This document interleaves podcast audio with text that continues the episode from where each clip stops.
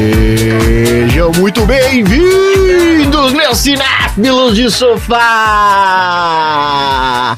Peguem a sua pipoca de micro-ondas e vamos a mais uma sessão aleatória! Nesse podcast, a gente sorteia um filme, premia categorias improváveis do cinema e analisamos temas do qual não temos nenhuma qualificação para falar sobre, como seguranças displicentes, um esporte bastante esquisito e uma liderança política que saiu da cadeia para se tornar presidente e comer cu de racista, filha da puta. Eu sou Donzeira Bueno. Ah, isso é o Galvão Bueno que você tá fazendo? Você não percebeu, não?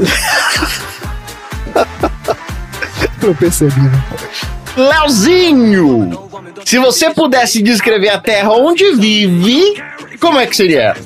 Um local paradisíaco, com praias magníficas e um clima sempre agradável, tirando a época de chuva. O clima é ótimo, tirando quando é ruim. Isso, perfeito. então vamos lá, Andrezinho, Digo, se você tivesse que escolher uma frase que alguém falou pra emoldurar e botar na frente da sua cama, um local que você olha todo dia pra ler aquela frase, que frase seria e de quem seria essa frase? caraca, difícil assim no, na lata, mas tem uma que eu sempre lembro. Vou fazer uma tradução livre aqui, porque eu lembro da frase em inglês, uma frase do Sandman, do Neil Gaiman, que ele fala: Tudo muda, mas nada se perde de verdade. Olha aí. Marina, Eu? essa pergunta que cai pra você é uma sacanagem, que eu acho que você vai ser ah, talvez a pessoa que tem menos a ver, mas tudo bem. Ai. Qual foi o momento mais emocionante que o esporte já te proporcionou? Pessoalmente, assim, se eu for falar questão de eu e esporte, a minha conexão com o esporte foi o vôlei na adolescência, né? Então, eu, eu, eu era jogadora de vôlei e eu. A primeira vez que eu assisti um jogo da seleção brasileira de vôlei no Mineirinho foi muito emocionante pra mim, assim, de ver pessoalmente, o jo- de escutar as batidas né, nos cortes. Pum! É, gente, é um, é um tapa na bola que você escuta a um quilômetro de distância, a força que o cara aplica naquela bola. Mas eu acho que recentemente, questão de esporte, eu acho que o mais marcante foi a torcida que eu fiz contra criancinhas andando de skate recentemente nas Olimpíadas. Foi o meu mais recente esporte que eu acompanhei e, e eu torci fortemente contra criancinhas andando de skate. Não julgo. Tá ótimo. Ah, Tom, olha só. Se a gente pegar nós quatro aqui, vamos comparar nós quatro. Me fala alguma coisa que você pode falar que dentre nós só você tem ou só você fez. Pô, cara, eu acho que deve ter sido uma pequena revelação do futebol. Olha, vo- Léo, você já foi? Você foi uma pequena revelação do futebol? Não. André, você já foi? Não. Eu também não. Então, você é o único daqui que já foi uma pequena revelação do futebol. Olha aí. Ah, então acho que é isso. Muito bom. Então é isso. Vamos pegar uma cabeçada de brutamonte que só sabe ficar batendo cabeça entre si e pedir pra eles darem uma relaxada e comer uma pipoca. been talking. I do not understand you. Don't you come back. Oh, baby, please. Don't you come back no more.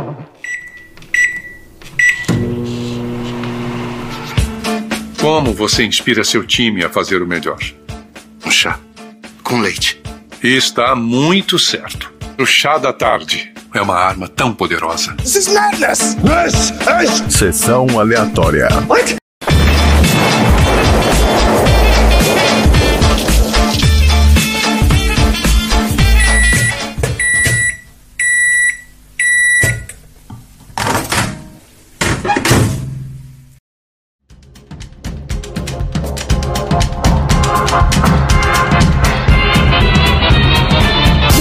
Muito bem, começando mais um episódio do Sessão Aleatória, o podcast mais invicto da baixa podosfera. Esse é o podcast preferido dos agentes de segurança que tem que se virar para proteger chefes de Estado expostos a aglomerações.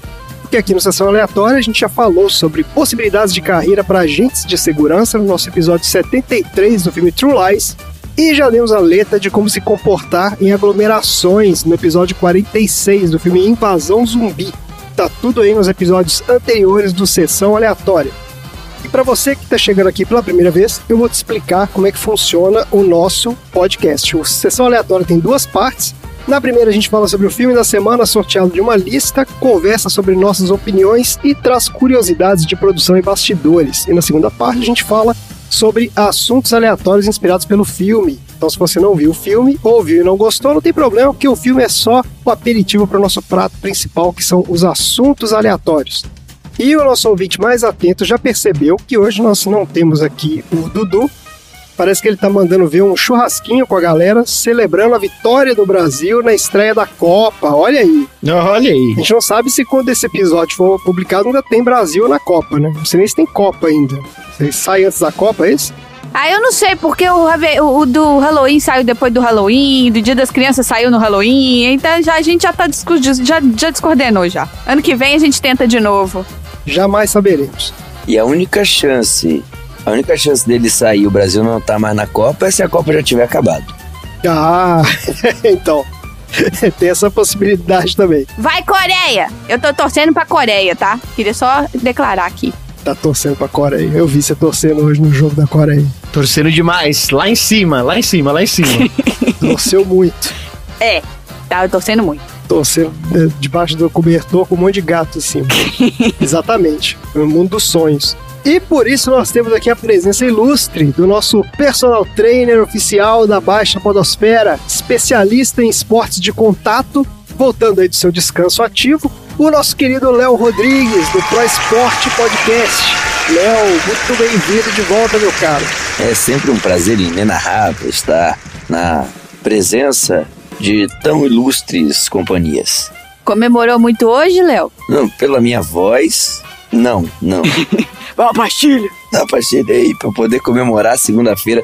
Quer dizer, não vou datar isso aqui. Pra eu poder comemorar todos os jogos aí do Brasil que tem um pela frente que vão gritar muito ainda. Viva o pombo! Ah, seu, seu, eu aposto que seus alunos estão é, torcendo pro Brasil ganhar mesmo, pra você ficar afônico, pra não ficar ma- contando pra eles. Aí eles é pior, que eu vou mandar eles contarem e vai gastar mais energia. Tá certo. Ô, Léo, o Dudu outro dia reclamou aqui que tá sedentário por sua culpa. Falou que você não dá mais aula pra ele. Então ele não vai mais fazer exercício nunca mais. Nunca mais na vida, né? Ele disse. A gente vai ter que resolver isso, Dudu. Quando você ouvir isso aí, vamos, vamos conversar, vamos conversar. Então vamos lá, hoje nós vamos falar de Invictus, filme baseado em uma história real que mostra a incrível força do esporte como forma de conectar pessoas e mudar vidas. Esse filme veio do nosso baldinho temático. Qual é o tema desse baldinho? De onde saiu esse filme?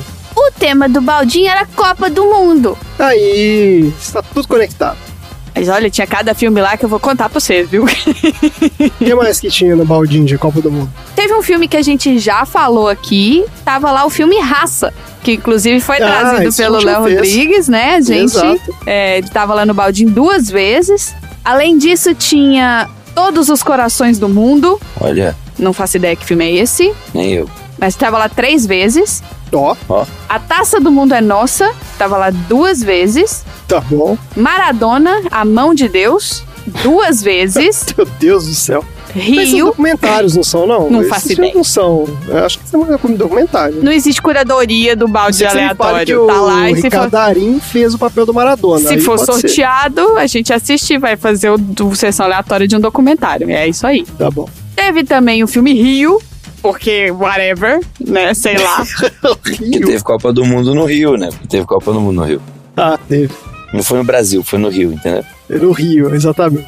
e o Léo colocou o filme Gol. Léo, que filme que é esse? Gol. Pô, é um filmaço, gol filmaço, muito legal. O gol 1, gol 2 não é tão bom não, mas gol 1 é muito legal. Olha aí, Gol era, foi meu primeiro carro. Ó, faz sentido. É o, único- é o mais perto que eu já cheguei de um Gol foi isso. Eu, eu comprei um vermelhinho. Foi minha paixão. Conta a trajetória de um jogador, né, vindo da base até o time titular, aquele sonho juvenil se tornando realidade, muito legal o filme. Bacana. Não conhecia. Mas o filme de hoje foi o filme Invictus, colocado no baldinho temático pelo nosso querido aleatório número 13, confirma, Ricardo Bunnyman. E- Olha, aí. olha aí. Muito boa sugestão, Bunnyman. Vamos lá, então, falar desse filme. Invictus. E eu posso dizer ainda que é uma excelente sugestão, que quando a gente viu Raça, esse filme estava dentro do meu, do- das minhas quatro opções. Não lembro, tem tanto tempo. É, Ah, então por isso que eu confundi, porque eu lembro da gente ter falado alguma coisa desse filme. era Carruagem de Fogo, Raça, filme que nós assistimos pra esse episódio, e um agora que eu não me lembro mais. Tá certo. Ah, lembrei, Ícaro, que poderíamos ter feito um episódio aí sobre um documentário já naquela época. Olha aí. Aos poucos seus sonhos estão se tornando realidade, Léo. Olha só, que alegria. Sua lista tá se concretizando. E com você, tá vendo? É o filme que você colocou no balde aleatório É, então, olha só. e você veio gravar com a gente. Inacreditável, né? os deuses da aleatoriedade estão do seu lado. Com certeza. Desde, desde que eu comecei a jogar RPG, não tenho dúvida. Ah, então, olha aí. Bom, vamos lá então falar do filme da semana. Invictus é um filme de 2009, dirigido pelo Clint Eastwood, com o roteiro do Anthony Peckham, baseado no livro Playing the Enemy. Nelson Mandela in the Game That Made a Nation, do John Carlin, lançado em 2008. O filme estrela o Morgan Freeman como Nelson Mandela e o Matt Damon como François Pienaar. O diretor, o Clint Eastwood, é uma das maiores personalidades do cinema mundial, com uma carreira de muito sucesso como ator e como diretor também. Ele começou a carreira em 1955, fazendo pontas em séries de TV e filmes de baixo orçamento, e seu primeiro papel de destaque foi numa série de TV de faroeste chamada Rawhide, de, olha aqui, ficou no ar entre 59 e 65. Essa série chegou a ser exibida no Brasil em 1967 com o maravilhoso nome de Couro Cru. Vocês já viram esse aqui? Não. Não, Couro cru? Não? Nunca viu, Léo? não, não. não. Então Fica aí a recomendação, então. Seriado de faroeste de 1967. Acho que eu vou passar isso. Ele vai passar, né? Isso. Pô, o negócio ficou no ar seis anos, que deve ter uns 300 episódios isso aqui. Mas foi essa série que abriu as portas de Hollywood pro Clint Eastwood. Logo em seguida, ele atingiu o estrelato com um dos seus papéis mais icônicos, que foi o Homem Sem Nome, na trilogia dos dólares, do Sérgio Leone.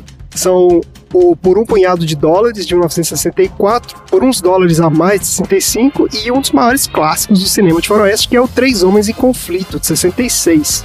E a carreira de diretor desse cara começou já no início dos anos 70. O primeiro filme dele foi Perversa Paixão, de 71. E a partir daí foram inúmeros sucessos. Eu vou citar só alguns aqui, os que a gente já viu, né? Alguns dos que a gente já viu. Os Imperdoáveis, de 92, que ganhou o Oscar de melhor filme, melhor diretor.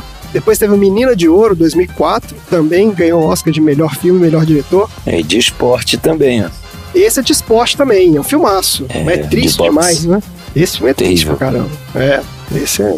Esse eu não sei se é a história real, acho que não, né? Ou ele é também. É baseado em fatos reais, mas, bem, É baseado também? é, é. Olha só, esse cara gosta de trabalhar esse tipo de roteiro. Ele também fez outro aqui, ó, baseado em, em fatos reais também, que são. Na verdade, são dois filmes que contam a mesma história: é A Conquista da Honra e Cartas de Iwo Jima. Esses dois filmes são de 2006 e contam o ponto de vista americano e o ponto de vista japonês do, da Guerra do Pacífico, né, da Segunda Guerra Mundial. Um filmaço, são dois filmaços, na verdade. Ele fez também o Sniper Americano, 2014, e o Sully, Herói do Rio Hudson, 2016. Esse é o Tom Hanks, né, que faz o, o cara lá que pousou o avião no Rio. É outra história real também. O filme mais recente do Clint Eastwood é o Cry Macho, O Caminho para a Redenção, de 2021. Esse eu não vi. E pra falar do elenco desse filme, a gente traz o quadro Viu Não Viu. A gente fala sobre os filmes que a gente viu e uns que a gente nunca ouviu falar da galera do filme. Você viu ou não viu? Eu vou falar aqui dos dois astros desse filme, né? Começando pelo Morgan Freeman, um dos atores mais importantes da sua geração. Esse cara começou a atuar ainda criança e começou a carreira de ator no teatro nos anos 60. Nos anos 70, ele começou a trabalhar na TV e depois foi atuar no cinema. O primeiro papel de destaque dele foi um filme chamado Malandros de Rua, 1987. Esse filme é com Christopher Reeve, olha aqui. Foi a primeira indicação ao Oscar do Morgan Freeman. Foi indicado ao Oscar de ator coadjuvante. Nunca ouvi falar nesse filme. A partir daí a carreira dele decolou. E aí sim, a gente viu um, mil- um milhão de filmes com Morgan Freeman, né? Eu vou citar alguns aqui, ó.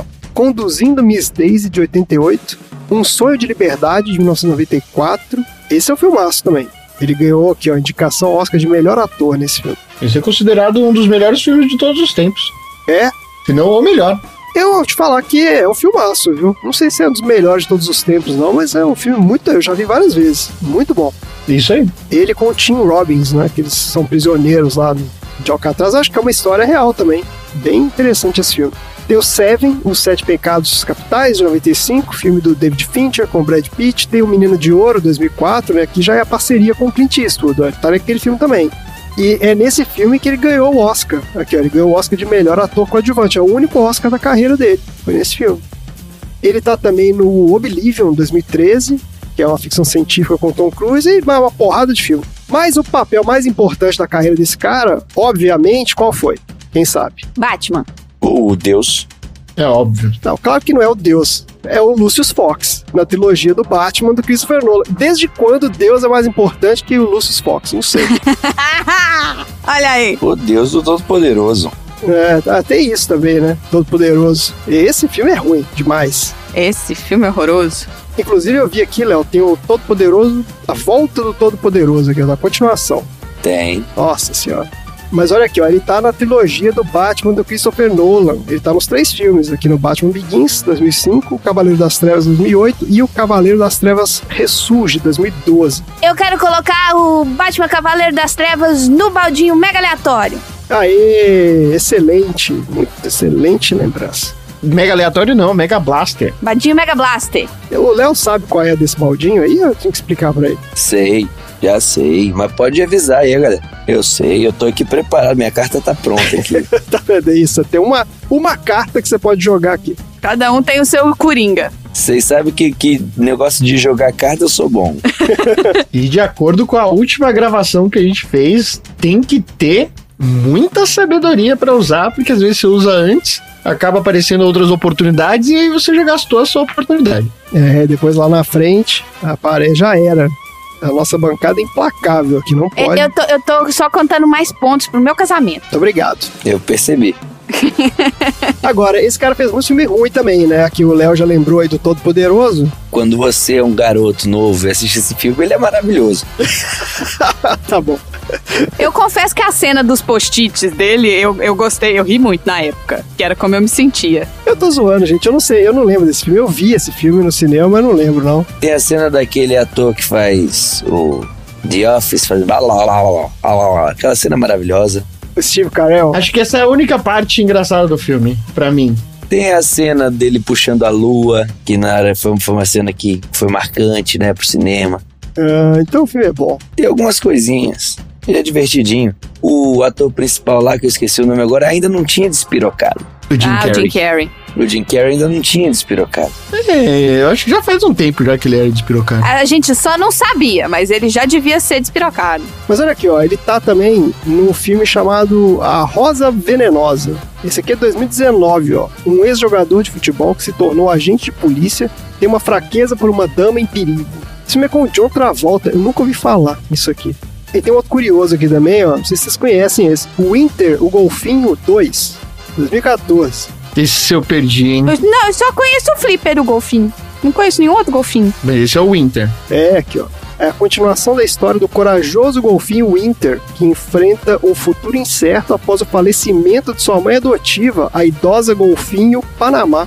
Olha aqui, Quase. Eu quase usei minha carta. Quase. eu não sei se o Morgan Freeman faz papel de golfinho aqui, seria né, interessante isso. E deve fazer voz, né? Não, esse filme é live action, ele não é desenho, não. Eita. É, então, pode de repente. Ó, e vamos falar aqui do outro astro desse filme, que é o Matt Damon. Eu não sei se vocês sabem dessa aqui, ó, uma estatística interessante. Esse é um dos atores de maior sucesso comercial de Hollywood. Ao todo, os filmes dele já renderam mais de 3,8 bilhões de dólares. Meu Deus, cara. Você bota o Matt Damon no filme, você vai ganhar dinheiro. É isso que é o a moral da história. Ah, mas principalmente por causa dos Borne lá, né? Ah, certamente, né? O cara foi herói o de de ação. Marte também lá é bom aquele filme. É, tem. Perdido em Marte. Não, mas gente, sério, você pega a filmografia desse cara, todos os filmes são conhecidos. Você pode até não ter visto, mas é tudo sucesso. assim, Esse cara não faz filme flopado. É inacreditável. E ainda tem outro, né? Que tem. Eles são três pessoas ao mesmo tempo, né? Porque tem outros dois atores que é a mesma cara, você bota lá, funciona, tudo é, igualzinho. Que? É, ele tem os três dele, não tem? É mesmo. Quem são os outros? Eu não sei, mas da hora que eu acho, você acha que é ele, não é. É que ele tem uma cara meio genérica, né? Exato. É aquele cara do Game Night. Você lembra do cara do Game Night? O cara do Game Night é o. É, o cara do cachorrinho, o vizinho maluco. É, ele é um dos que parece ele. Aquele cara parece meu. Mark Wahlberg. Tem o Mark, é o Mark Wahlberg. Você acha que parece? Eu acho que. Mas assim, ele tem. o- Aquele cara do Game Night realmente é muito parecido. Pois é, então. Eu não vou lembrar o nome dele agora. Não é o que o Léo falou agora? Mark Roberts? Mark Wahlberg. Não, Mark Wahlberg é o outro cara. É o cara fortão lá do filme que a gente viu com o- do Xi lá. o- Também é igual. Eu tô falando, tem os três, quatro dele aí. Tá bom. Ó, eu vou falar um pouco da história desse cara aqui. Ele foi estudar em Harvard e daí começou a atuar em peças de teatro na universidade e foi fazendo uns filminhos também durante né, a época que estava fazendo a faculdade. Só que ele não se formou não, porque faltando um ano para a formatura, ele largou a faculdade porque ele foi fazer um filme que chamava Jerônimo, uma lenda americana, isso é em 93. Ele achou que o filme ia ser um mega sucesso e falou: "Ah, quer saber, eu vou largar isso aqui, eu vou ficar milionário, vou fazer no filme". Só que o fi- esse flopou, esse filme ficou uma, uma porcaria, mas ele teve que sair da universidade. Continuou atuando em vários filmes, sem muito, né, sem muita expressão. Até que tudo mudou em 1997, quando ele escreveu e estrelou Um Gênio Indomável. Esse foi sucesso estrondoso. Recebeu nove indicações ao Oscar e ele ganhou. Ele ganhou o Oscar de melhor roteiro, que é o que ele fez o roteiro do filme O Matt Damon fez o roteiro do filme? fez desse gênio indomável. Acho que é ele e o Ben Affleck que escreveram. Junto com o Ben Affleck. Ah, pois é, exato, junto com o Ben Affleck. Eu, inclusive diz aqui que esse filme ele foi parte do de um trabalho de faculdade dele. Olha aí. Ele bolou o roteiro, né? Depois, obviamente, que o filme não foi, mas o roteiro ele fez lá. E aí a carreira do cara decolou. E a gente viu o Matt Damon em infinitos filmes aqui, ó. Vou citar alguns. Ele tá no Resgate do Soldado Ryan, em 99. Sim. Ele é o soldado Ryan. Exatamente, né? Eu vou usar minha carta de Baldinho Mega Blaster no resgate do Soldado Ryan, Olha aí. pois no dia que eu encontrei a Gabi, um dia antes da gente ficar, a gente jogou mímica e eu fiz o resgate do Soldado Ryan e foi ali que eu a conquistei. Caraca, na mímica do soldado Ryan, É isso. Isso- Grandes histórias de amor.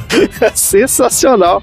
Olha aí, essa foi inesperada. Uma pena que o podcast não consegue demonstrar qual foi a mímica.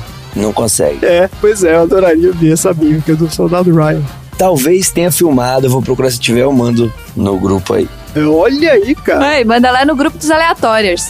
documento histórico. Vou Manda ver se a lá. Gabi tem. Pô, daí ele tem um dos papéis icônicos aqui da carreira, como vocês citaram aí, a trilogia do Jason Bourne, que é a Identidade Bourne, Supremacia Bourne e Ultimato Bourne. Born, born, born. Ele tá nesses três aí, é. E ele tá numa outra trilogia de sucesso também aqui, ó. Ele tá no 11 Homens e um Segredo, 2001, 12 Homens e Outro Segredo, 2004, e 13 Homens e um Novo Segredo, 2007. Ai, quanto segredo e quantos homens. Se tivesse mulher, não tinha segredo. A gente é fofoqueira, a gente conta tudo, né? Ia se chamar Menina Você Não Sabe, só isso. Isso aí. Mas tem uma versão feminina desse filme, não tem? Tem, tem, tem, tem. Era, era diferente, era o roubo. É, n- Não era de segredo, né? Era tipo um roubo, não era? Aqui, ó, o outro filmaço com o Matt Damon é Os Infiltrados, 2006. Esse é o filme de Scorsese, com o nosso querido patrono do Sessão Aleatória, né, o Leonardo DiCaprio. Ah, é? tá nesse filme. Eu vou colocar esse filme no, ba- no baldinho. Põe aí, baldinho, Os Infiltrados. Olha aí. Mas peraí, a regra é que só pode botar no baldinho se outra pessoa falar. É verdade. Olha aí o Léo ditando as regras do podcast. Chama o VAR. É isso aí. Anulado, pênalti anulado. Que absurdo. É, pô, volta aí, tá impedido. Tô chocado. Tô chocado com isso. Chamaram o VAR no... Tava impedido, estava impedido. tá bom. Ó, ele tá também no Interestelar 2014, Perdido em Marte 2015 e O Último Duelo 2021. Esse aqui eu vi recentemente, esse Último Duelo, vi um filmaço também. Muito legal, do Ridley Scott. É ele com o Ben Affleck também. Agora, pra achar um filme dele que a gente não viu, é duro, porque, de novo, quase todo filme com esse cara foi sucesso. Tem um aqui que eu não conheço, ó, chama Jerry, é de 2002.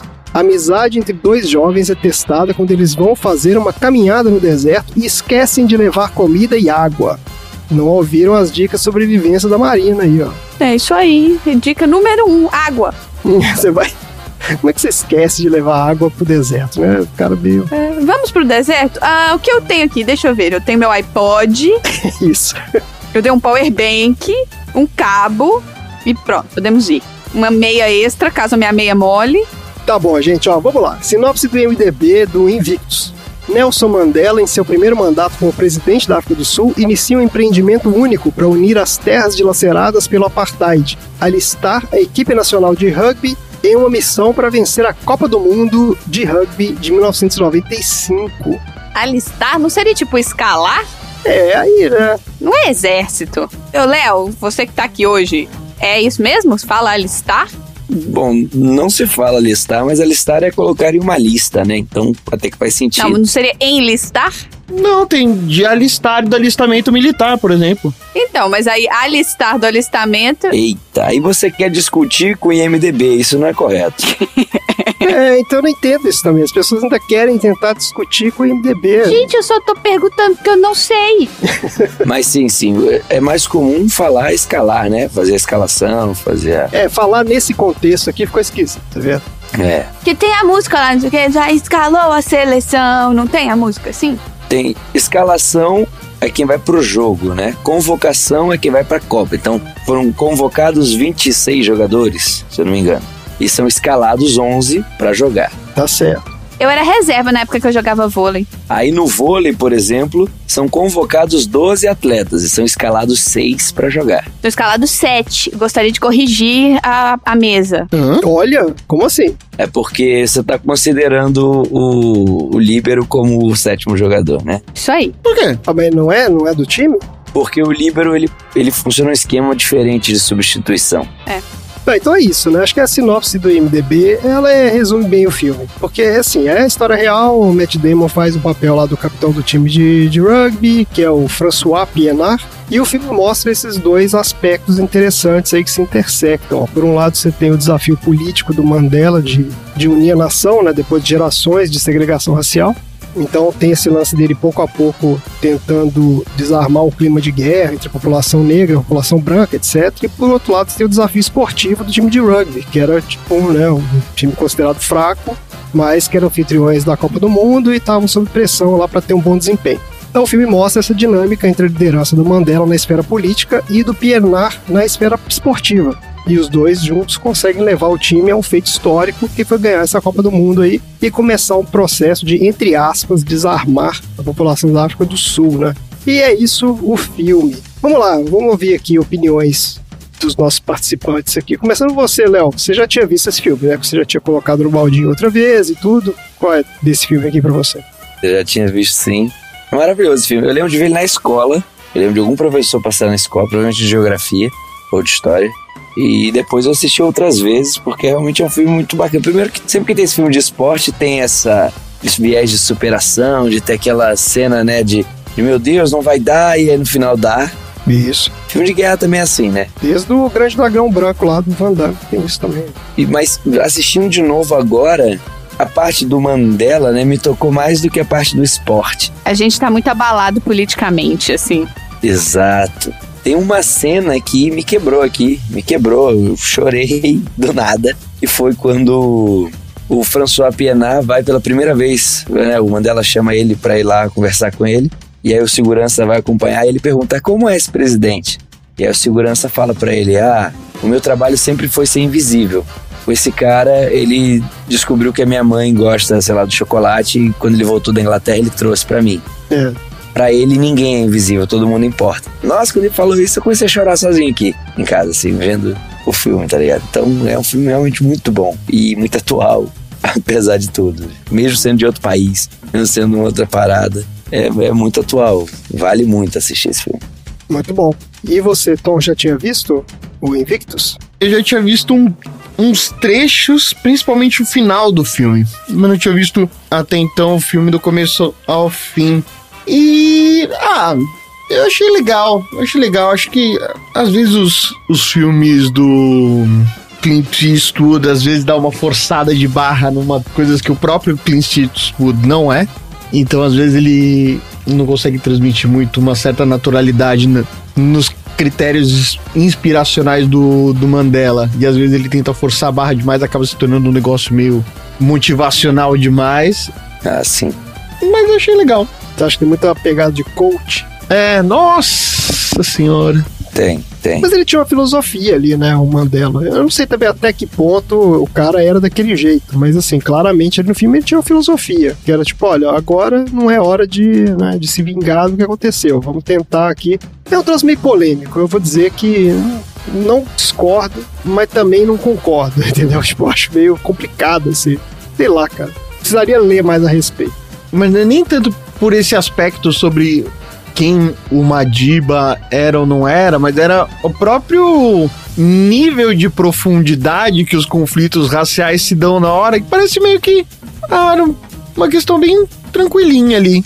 Ele tenta demonstrar ali um clima de tensão naquela cena do jornal, né, onde tem um, um furgão de- com porta aberta supostamente muito rápido pela cidade só para entregar o jornal, mas ele trata a questão do, do, do apartheid como se fosse uma questão única e exclusivamente uma questão racial, né? É, ele não mostra claramente qual foi o impacto disso na sociedade. Ele não está interessado nisso ali. Acho que talvez por isso é que essa que o- a mensagem dele de, né, ah, vamos deixar pra lá, meio que tipo assim, não, sabe, não se preocupe com o que aconteceu, vamos focar no É, futuro então. e fica tal. parecendo mais foi uma coisa estética, né?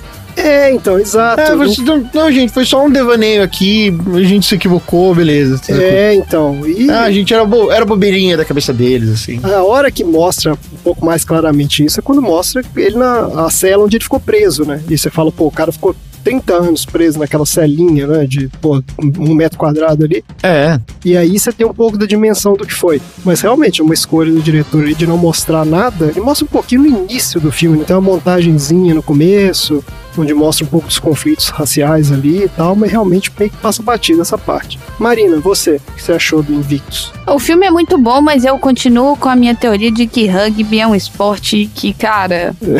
É, é, é muita ignorância, gente. Pra quê? Sabe, to- todo mundo sai, tem que sair remendado no final. Ah, vou- se eu quebrar o braço, eu sou excelente. Não, você não é excelente, você é burro. Você quebrou o braço. Não tem que quebrar braço em esporte, sabe? Não tem que chegar no extremo ao ponto de você danificar o seu corpo com uma lesão proposital, entendeu? Já, você ter uma lesão não proposital já é um sofrimento enorme. Agora, ser propositalmente só pra mostrar que você é melhor ou só. Ah, não. E esses esportes de contato, onde agre- é, é hockey, futebol americano, é rugby, eu não entendo. Eu não entendo, não entendo.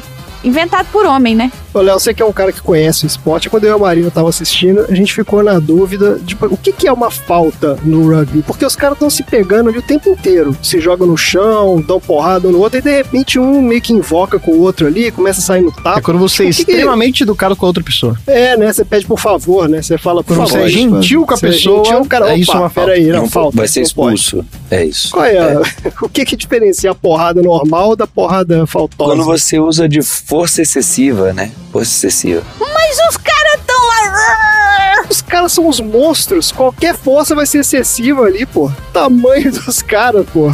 A interpretação do árbitro lá da partida. E é muito doido. Eu não sei te dizer, não. É isso mesmo? Força excessiva, que é o conceito? Eu não sei te informar de certo. Eu não sei aonde que termina o esporte e começa a pancadaria. Que aí ele para. Não, para todo mundo que agora foi falta. Agora foi falta? Eles estão se batendo, tem meia hora. Exato, eles estão naquele montinho ali e o jogo não para, né? O pau tá comendo ali embaixo, os caras se pegando e, e beleza. Aí, de repente, pum, so- brota uma bola ali de baixo, né? Os caras começam, volta o jogo, continua.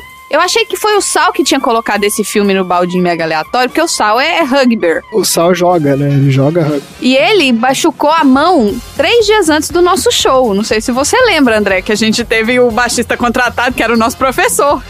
É verdade. Não, mas eu vou te falar que eu nunca dei bola pra rugby também não. Mas na última Copa do Mundo de rugby que teve, eu não vou lembrar quando foi, deve ter sido 2019, porque eu acho que foi antes da pandemia e eu lembro que eu já tava aqui. E eu assisti a Copa do Mundo de rugby e eu achei muito legal. Gostei mesmo. Assim, a gente não entende exatamente o que, que tá acontecendo o tempo todo ali. O tempo todo, eu não entendo o que tá acontecendo em momento nenhum. Não é o tempo todo. Os jogos são disputados, é bacana, assim, tem uma coisa meio. Não é tão violento quanto parece quando você olha de fora. Quer dizer, né, o esporte de contato, mas realmente assim, não é uma coisa de ir na pancadaria, os caras se distribuindo porrada à toa, né? Tem um cara ali do time, do. Um problema que eu achei desse time é o seguinte: o time de rugby não parece um time de rugby, porque esses caras são muito pequenininhos. Uhum. Agora tem um camarada ali que era gigante. O cara era tipo de ombro a ombro, ele devia ter o meu tamanho. O cara era imenso. Tipo, aquele cara é luta- é jogador de rugby de verdade. Os outros caras ali, né? Eles pegaram uns figurantes ali, meio mais ou menos. Bom, é isso, minha gente. Temos algum- mais algum comentário aí sobre o filme? Ou Quando eu descobri que o diretor era o Clint Eastwood, eu achei que faltou um. ué, ué, ué. Você é fã dos faroestes do, do Clint Eastwood, é isso? Não, mas o Clint é, né? Então eu achei que faltou aí. e essa questão da racial, eu tava pensando agora, porque você falou que acompanhava a seleção de rugby num ponto, o Mandela no outro, e tinha um terceiro núcleo que eram seguranças, né? E acho que esse núcleo foi escolhido para estar ali justamente para mostrar essa representação da, do preconceito no início, né? Da rixa, do branco e do preto, como eles foram eh, aprendendo a conviver juntos ali dentro, né? Como foi uma mudança que veio de dentro para fora, coisa do tipo. Isso, é, essa é a pegada, né? Eles estão ali representando meio que essa, né? Eram duas facções ali mesmo, de fato, né? Que é, os caras, pô, no, no início não queriam estar nem na mesma sala juntos. Mostra como que, através do rugby e dessa filosofia do Mandela, do tipo, gente, bola pra frente, passou, passou. e- Não, não, e não. bola- Bola pra frente não pode. O passe tem que ser pra trás. Nossa senhora, hein? Exatamente. É Só pro lado ou pra trás. Isso é uma falta. Eles ensinam pros menininhos lá, é verdade. Isso é um problema desse filme também, viu? Porque, assim, muita gente não entende rugby, não. Então você tem que explicar, né? Teve que aquela ceninha lá com as crianças, dá um pouco até pra gente, que é espectador também, aprender, né?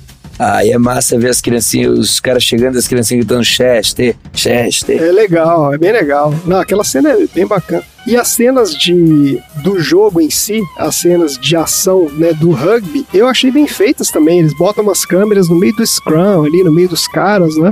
Tem umas movimentações de câmera bem bacanas. Ele dá a impressão de ser um jogo de verdade, né, de você tá lá no meio. Eu achei bem bacana, menos a porrada, né? Você tá lá no meio, mas não tá apanhando. Então, é a melhor forma de ver.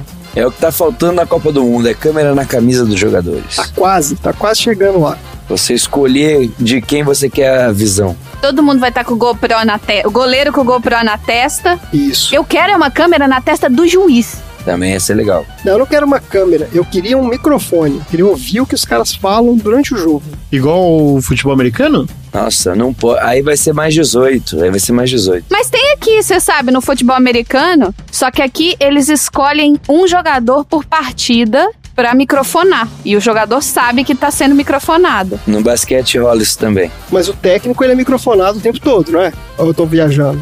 Eles microfonam entre eles, não? Eles botam, botam o microfone na hora do, do intervalo, na hora da, do intervalo, né? Do, do pedido de tempo. Ah, na hora que os caras vão se juntar ali, né? É, no vôlei faz isso também. Quando junta lá, né, o, a- o bolinho, bota o microfone por cima. Exato. Sim, sim. Eu sempre gostei de ouvir aquelas instruções ali. Eu fico imaginando, né? O que, que será que o técnico fala pros caras, né?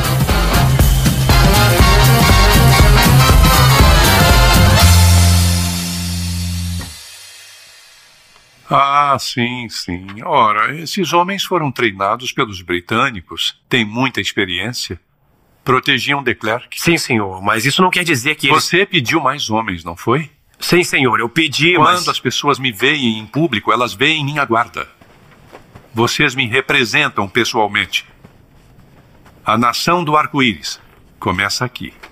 A reconciliação começa aqui. Reconciliação, senhor. Sim, reconciliação, Jason. Camarada presidente, há pouco tempo esses caras tentavam nos matar. De repente, até aqueles da minha sala tentaram matar e às vezes conseguiram. É, eu sei. O perdão começa aqui também. O perdão liberta a alma. Ele afugenta o medo. Por isso é uma arma tão poderosa.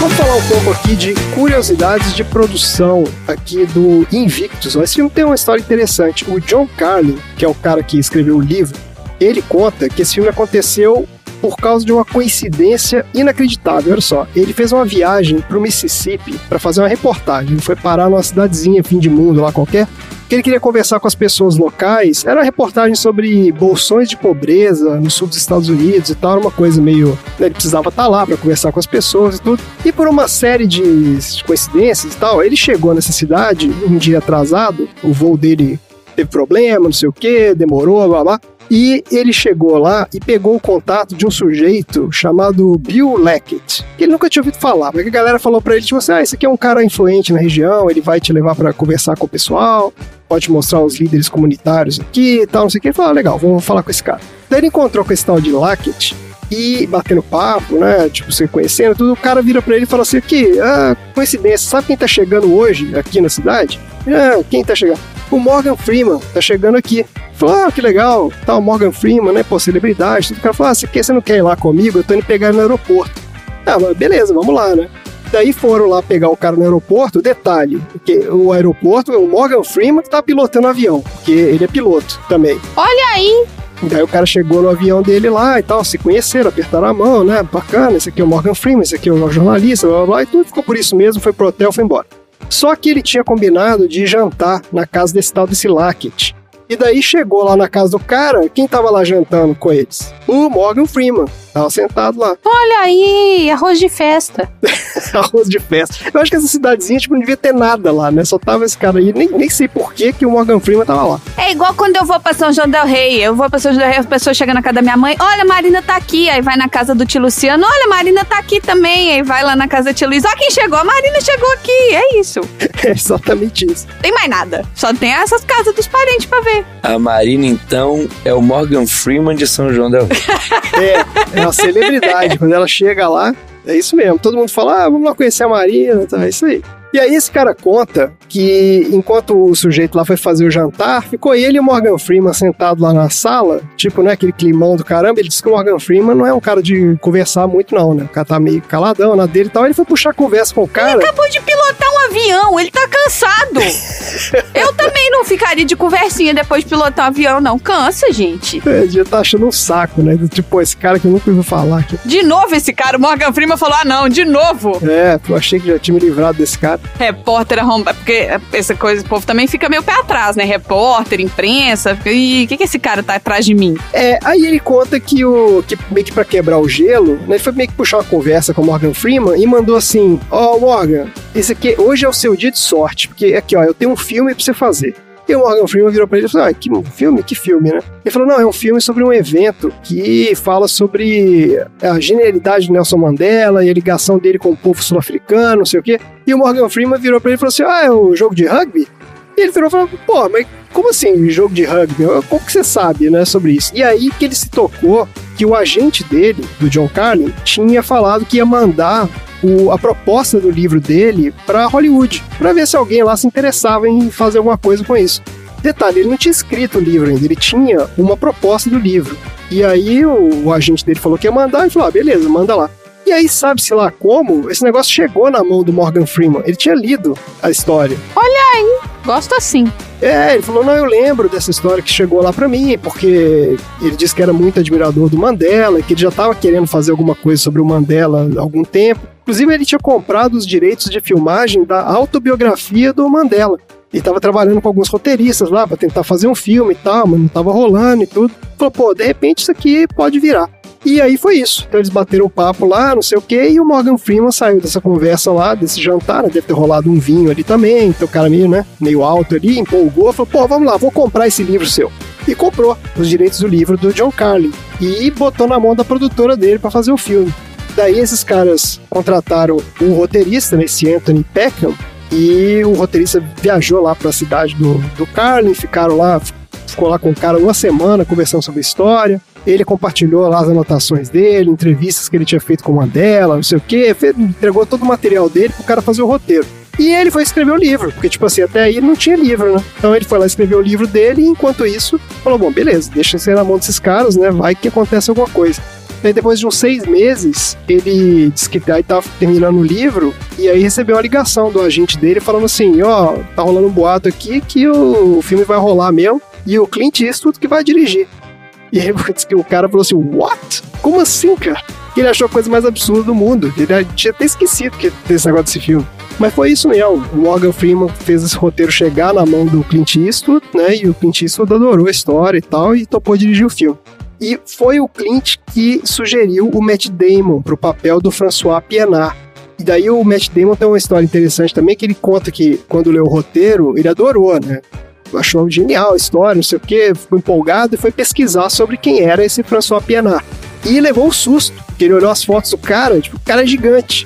Daí ele ligou pro Clint Eastwood, falou assim, aqui, queria muito fazer o filme e tal, só que tem um problema aqui, ó, esse cara, eu tenho 1,78m, o cara tem mais de 1,90m, como é que eu vou fazer o o cara, Fica na ponta do pé. É.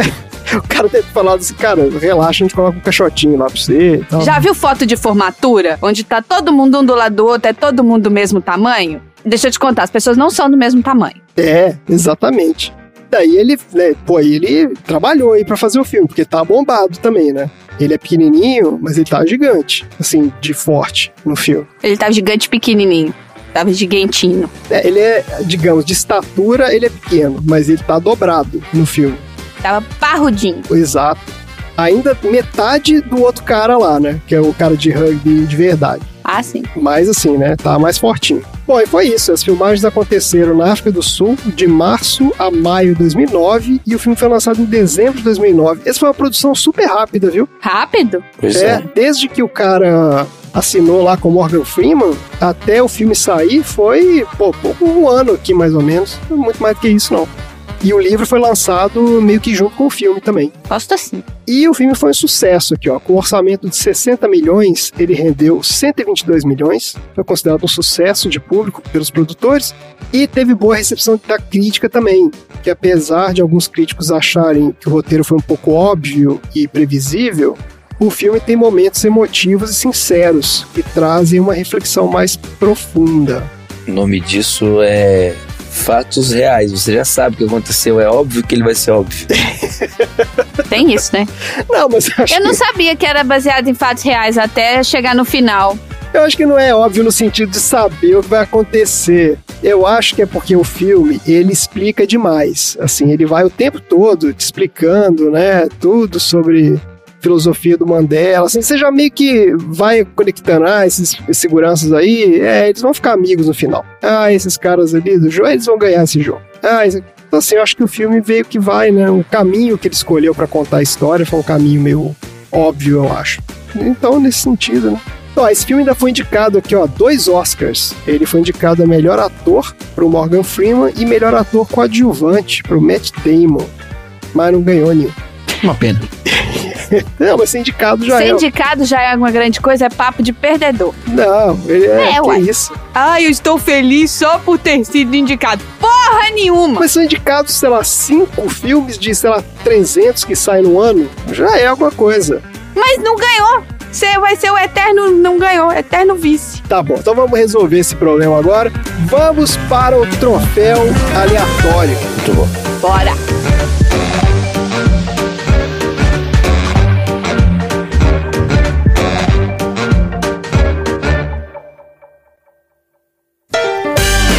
Troféu aleatório.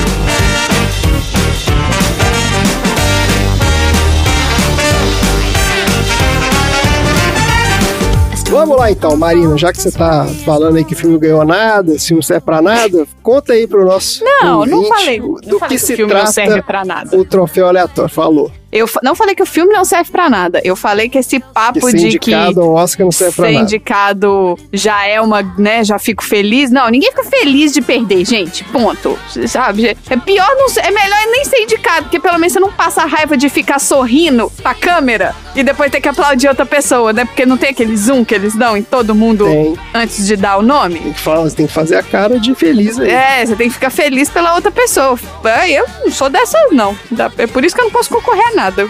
Então você é daqueles que acha que é melhor você não ir. Como é que é? É melhor você ficar em terceiro, porque você ganhou a disputa de terceiro lugar, do que você ficar em segundo, porque você perdeu a final. É isso? É, o segundo nada mais é do que a pessoa que perdeu o primeiro lugar. É. Nossa O senhora. primeiro perdedor. É, exatamente. Léo, com a sua várias- vasta experiência como esportista aí, o que, que você acha desse comentário? Eu acho que só voltar no episódio especial de Olimpíada que a gente fala sobre isso, eu falo que esse pensamento é um absurdo. né? que tem que Tá bom. valorizar a pessoa que chega em segundo, terceiro, sim. Não, em terceiro eu valorizo, o segundo é que eu não valorizo, não. E que depende do esporte, porque, por exemplo, uma corrida, você chega em segundo, você não você perdeu igual o terceiro e ficou melhor É. que ele. Bem, e tem uns que são literalmente milésimos de segundo. É um troço inacreditável. Assim. Como é que você vai falar que o cara, né, é pior que o outro? pô? Mas vamos lá então, Marina, conta aí pro nosso ouvinte então o que é ganhar um troféu aleatório. Ganhar um troféu aleatório é ser sobrevoado por um avião fazendo um rasante e não o avião não cair em cima da sua cabeça, porque eu realmente achei que aquele avião é ia ser Caraca. jogado dentro daquele Galera, estágio. suou frio naquela hora ali. Eu virei e falei assim, uai, gente, mas não era baseado em fatos reais, eu não lembro de avião ter caído. Aquele cara foi um pouco imprudente. Aí foi por causa daquilo que ganhou, balançou o estádio, assim, ó, Foi. sacudiu a Nova Pô, imagina Zelândia. a adrenalina que não foi no teto. Os jogadores mesmo nem viram, né? Eles estavam no vestiário naquela hora. Não, só viram, acharam Não. que era um terremoto. Vamos lá então, Léo, qual é o seu troféu aleatório aí para o Invictus? Meu troféu aleatório é o troféu Jeff Bezos de melhores condições de trabalho, que vai pro chefe da segurança e diz que se o Mandela não precisa no banheiro, ninguém mais precisa no banheiro. E olha que velho precisa ir no banheiro o tempo todo, hein? Então o Mandela tava bem. É isso aí, é o nível de Bezos de ó, você tem 5 minutos por dia pra você ir no banheiro e olhe lá. Vai ser descontado do seu salário. Marina, qual é o seu troféu aleatório aí pro Invictus? Eu dei dois. Posso dar dois? Dois? Ah, manda aí então. O Quais meu são os troféu, dois? um dos meus troféus é o troféu Silêncio Bruno! Que vai pra lambreta azul que segue os jogadores quando eles estão fazendo o Cooper, né? Eles estão fazendo o Cooper, aí tem uma galera correndo junto com eles, mas aí tem um cara atrás de lambretinha azul, sabe? Tipo, ah, eu vou correr junto, mas não vou fazer exercício, eu vou na lambreta. Então eu gostaria de dar um troféu pra aquela lambretinha, aquela Vespa azul bebê que tava seguindo eles. E eu queria também dar o troféu pra pior equipe de segurança do mundo, que quando o avião tá caindo, Saco. ele vira e fala: tira o homem daí.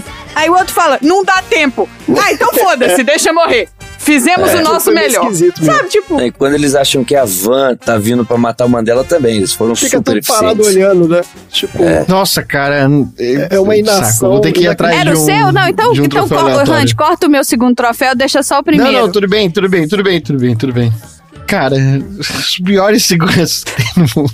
Cara, eu não vou fazer o que você quer. Ah, ah, tá bom, então beleza. Então faz aí então. do jeito que você quiser. Fica- Tira ele daqui agora, não dá Aí o cara- tempo. aí um cara fala, ó, o perigo tá chegando. Aí os dois falam, ah, tá bom, beleza. Aí eles não fazem nada, não, não colocam o, várias situações. o presidente contra a parede. é, Várias, aí, várias. aí Faz encontra um o pa- montinho, o- cobre o homem, entendeu? Tipo, sei lá. É, encontra o presidente no chão. Aí os caras falam, ih, caramba, o moço Vocês vão me caiu. desculpar, mas você não vai ter um plano B pra tirar o cara de lá a jato se acontecer alguma coisa? E a primeira vez que ele vai no, no jogo também, o cara fala, só não deixa ele perto da galera. Aí ele vai e entra na galera Isso. e dá um ok pro cara que tá com a bandeirinha nova. Fala, vá, muito bom. Eu falo, pô, Isso aí eles ficam pô, tipo, galera. meu Deus, ele entrou na galera, não temos o que fazer. Não, o cara ainda dá um esporro no, no sujeito. Ele fala, pô, como é que você deixou o, o presidente lá no meio dos caras? Ele falou assim, é, mas tenta você. Vai você tentar segurar o cara, entendeu? É, pô, mas não é sua função, pô.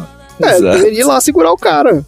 Eles são muito bons, cara. E escolhidos a dedo, hein? É, ó. Foi pra ele poder entrar no meio da galera, pra ele poder correr isso. Ele queria um pouco de adrenalina. Ele queria adrenalina, é isso mesmo. Você vai falar outro, Tom? Vamos fechar com Vou, Tá isso vou mesmo. falar outro. Ah, então fala aí. O meu troféu Team America É, vai porque durante todo o filme, Que toda susto. vez que aparecia o Matt Damon e ia aparecer alguma coisa, eu lembrava do filme Team America, que é dos mesmos diretores do South Park, que é um filme de fantoche, e eles concordam comigo de que o Matt Damon é um ator horroroso.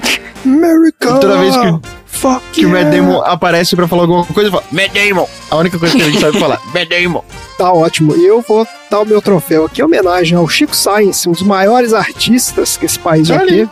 O troféu Uma Gelada antes do almoço é muito bom pra ficar pensando melhor, que é pro time lá dos Springboks. Depois dos jogos, né? A galera vai Ah, pro vestiário sim. ali e tem uma cervejinha gelada ali pra dar aquela. Achei que você fosse falar do Mama África. Pra dar aquele relax. O que, que é uma África? Mas esse é o Chico A César. música. Ah, Chico César. Ah. Ah, É porque tem o né? clipe do Mama Sainz, África, que parece Chico o- a Sainz. partezinha que eles estavam correndo com as pessoas, parece o clipe do Chico César. É, po- pode ser. Não, é porque eu lembrei do que eu gostei da cervejinha ali. Tipo, esse é comum, Léo? Os caras têm no. Achei que no vestiário só podia ter Gatorade e Whey Protein, essas coisas. né? O cara tem cerveja no Ah, vestiário? depois do jogo, né? Hoje já sabe-se que se você toma uma cerveja depois de um exercício de altíssima intensidade, você tá retardando em pelo menos 48 horas a sua regeneração muscular. Então, Aí.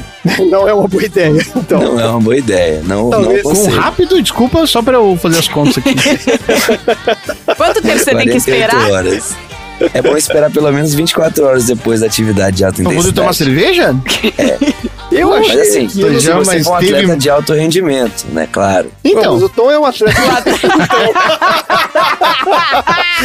então, então, exatamente por isso. Olha.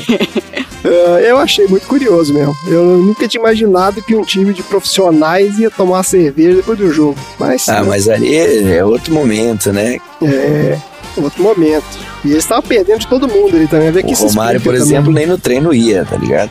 É, é verdade. Sempre tem, né? Os casos que são especiais aí. Tá ótimo, minha gente. Muito bom. É pronto. Agora o filme está premiado, devidamente premiado. Agora, Marina, você pode ficar feliz aí que esse filme já não é mais um perdedor. Agora ele é ganhador de troféus aleatórios. E se ele fosse perdedor, ele ia tomar aquela cerveja. É. Isso, exatamente. E retardar a sua recuperação. A gente tem algum recado? Ah, não, acho que a gente não tem nenhum recado, não. Podemos seguir. Muito bem, então. Bora para os assuntos aleatórios.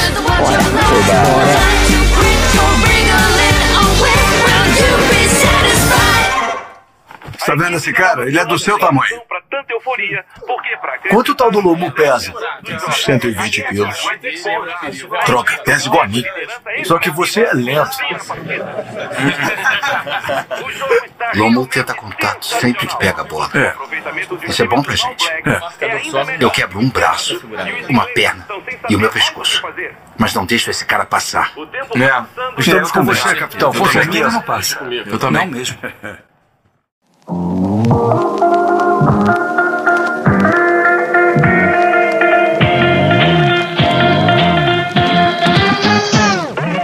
Vamos lá! Lorde Tonzeira de Pierpoint Archer.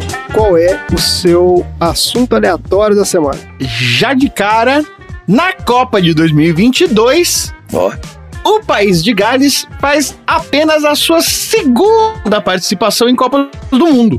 A última tinha sido em 1958, que foi justamente o ano em que o Brasil foi campeão pela primeira vez. Então, se agora o país de Gales também está de novo, significa nice bags. Vejo, eu vejo. São vários sinais que estão se Vários. concretizando aí.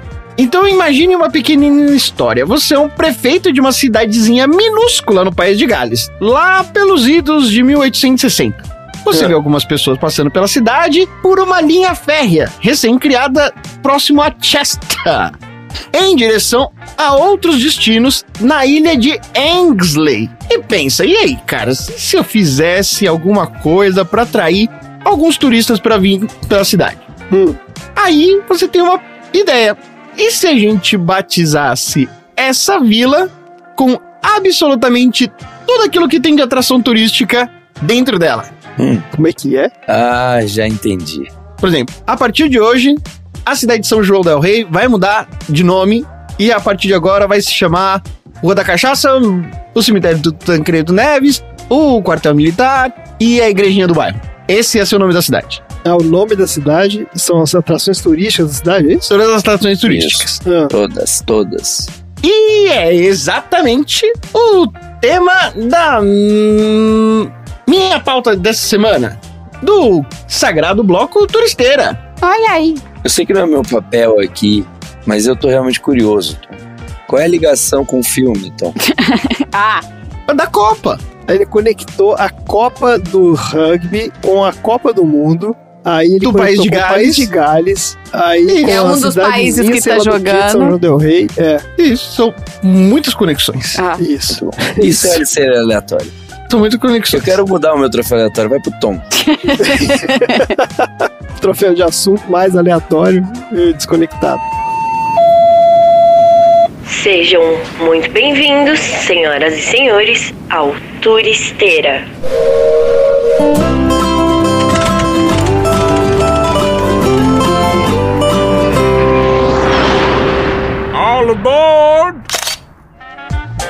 Eu vou falar da cidade Agora eu quero ver. com o nome mais comprido até então no mundo, no mundo. que é a cidade de Lanviripol Gingingoger Yukern Drobol Landus Ilhogogok. Eu que. Ah, não, peraí, então. Ele chamou Cutulo. Esse é o nome da cidade, É isso mesmo? que fica lá em País de Gales. É, exatamente. É o nome dessa cidade. E você vai Eu faço colocar mais essa do que é porra pra- desse nome no nome do episódio pra deixar, pra não caber na imagem do Não cabe mais episódio, nada, né? É. Não cabe mais nada. Peraí, essa é a cidade que tem o nome mais longo do mundo, é isso? Exatamente, são 51 letras. Porque no galês é bem esquisita a maneira como você escreve em relação à maneira como você pronuncia. A gente vai falar um pouquinho mais sobre isso. Na parte noroeste do país de Gales, no Reino Unido, encontra-se aquela que é considerada a cidade com o nome mais longo do mundo. Não se trata de você enfiar a cabeça no teclado. O gigantesco nome com registro até então no Guinness Book escreve-se, eu vou ditar, L L A N F A I R P W L L G W I N G Y L L G O G E R Y C H W I R N D R O B W 1 2 3 4 L's 4 L's A N T Y S I L I O G O G O G O G O C H Eu acho que se eu colocar esse nome no título do nosso episódio, as pessoas vão achar que o meu gato passou em cima do teclado enquanto eu tava É, Isso aqui não digitando. faz o menor sentido, gente. Isso aqui não faz o menor sentido. Exatamente isso que você acabou de transcrever mentalmente significa Lanviripol Gingin Gogor Yuquern Drobol e Landuzilio Gogogops. Você você estudou como é que fala isso? ou Você tá inventando uma pronúncia? Eu tô treinando há muito tempo porque eu estudo pra trazer as pautas pra cá. Tá bom. Tá bom. O nome em galês traduzido por português significa exatamente a igreja de Santa Maria no fundão do Aveleiro Branco, perto de um redemoinho rápido e da igreja de São Tisílio da Gruta Vermelha. Ah, peraí, pô. Mas Deus então, do mas então não é céu. uma palavra só, é um monte de palavra. Tudo junto Mas- é uma palavra só. É uma palavra que quer dizer tudo isso. É o puro creme do alemão. Essas línguas. É a mesma coisa, é, uma palavra só tipo fala alemão, tudo isso. que você vai juntando as coisas, os adjetivos Exatamente. juntam com um Pô, eu substantivo, tô não é isso? triste, meu Google Tradutor não tá traduzindo. Não, tá Talvez tranquilo. você não tenha di- digitado direito. Eu copiei e colei. Talvez esteja faltando algum L, hein? Ou esteja faltando algum trema. Essas coisas normalmente tem trema, tem. Não, pior que não tem, Não? ó. Não tem. Continuando aqui, ó. O nome da localidade não pode ser considerado um topônimo autêntico em língua galesa. Ele foi gerado Ah, a uma denúncia pesada aqui, ó. Ele foi É. gerado artificialmente Ah. no ano de 1860 para outorgar à estação local de trem a honra de ter inscrito o maior nome do Reino Unido, constituindo um dos golpes publicitários mais antigos. Denúncia. é, tão absurdo. Realizar a pronúncia de um nome como esse, para nós que não. quer dizer, Pra vocês, né? Pra vocês que não dominam a língua inglesa, Mas isso aqui não é inglês, não, porra. Isso aqui é outra coisa. É galês. Calma, Baby Shark. E não conhecem muito bem as pronúncias específicas do galês, Ah, é praticamente impossível. sim. Mas caso você queira tentar, o Randy vai colocar aqui agora a pronúncia correta. Randy. Slowly. Llanfair pwsgwyngis, goger chwyr yn drobws, llant silio gogogoch. Or, to say it quickly, llanfair pwsgwyngis, goger chwyr yn drobws, llant silio gogogoch. Got it? A cidade galesa, localizada na ilha de Anglesey, possui cerca de 3 mil habitantes. 3 mil. Acho que meu prédio 3, tem mais gente. 3, 3 mil É, habitantes. esse prédio não, é o prédio que a gente morava antes, com certeza. Certamente. Só o nosso bloco. E muitos fazem abreviações na hora de pronunciar o nome da cidade, chamando ela por Lanferbil.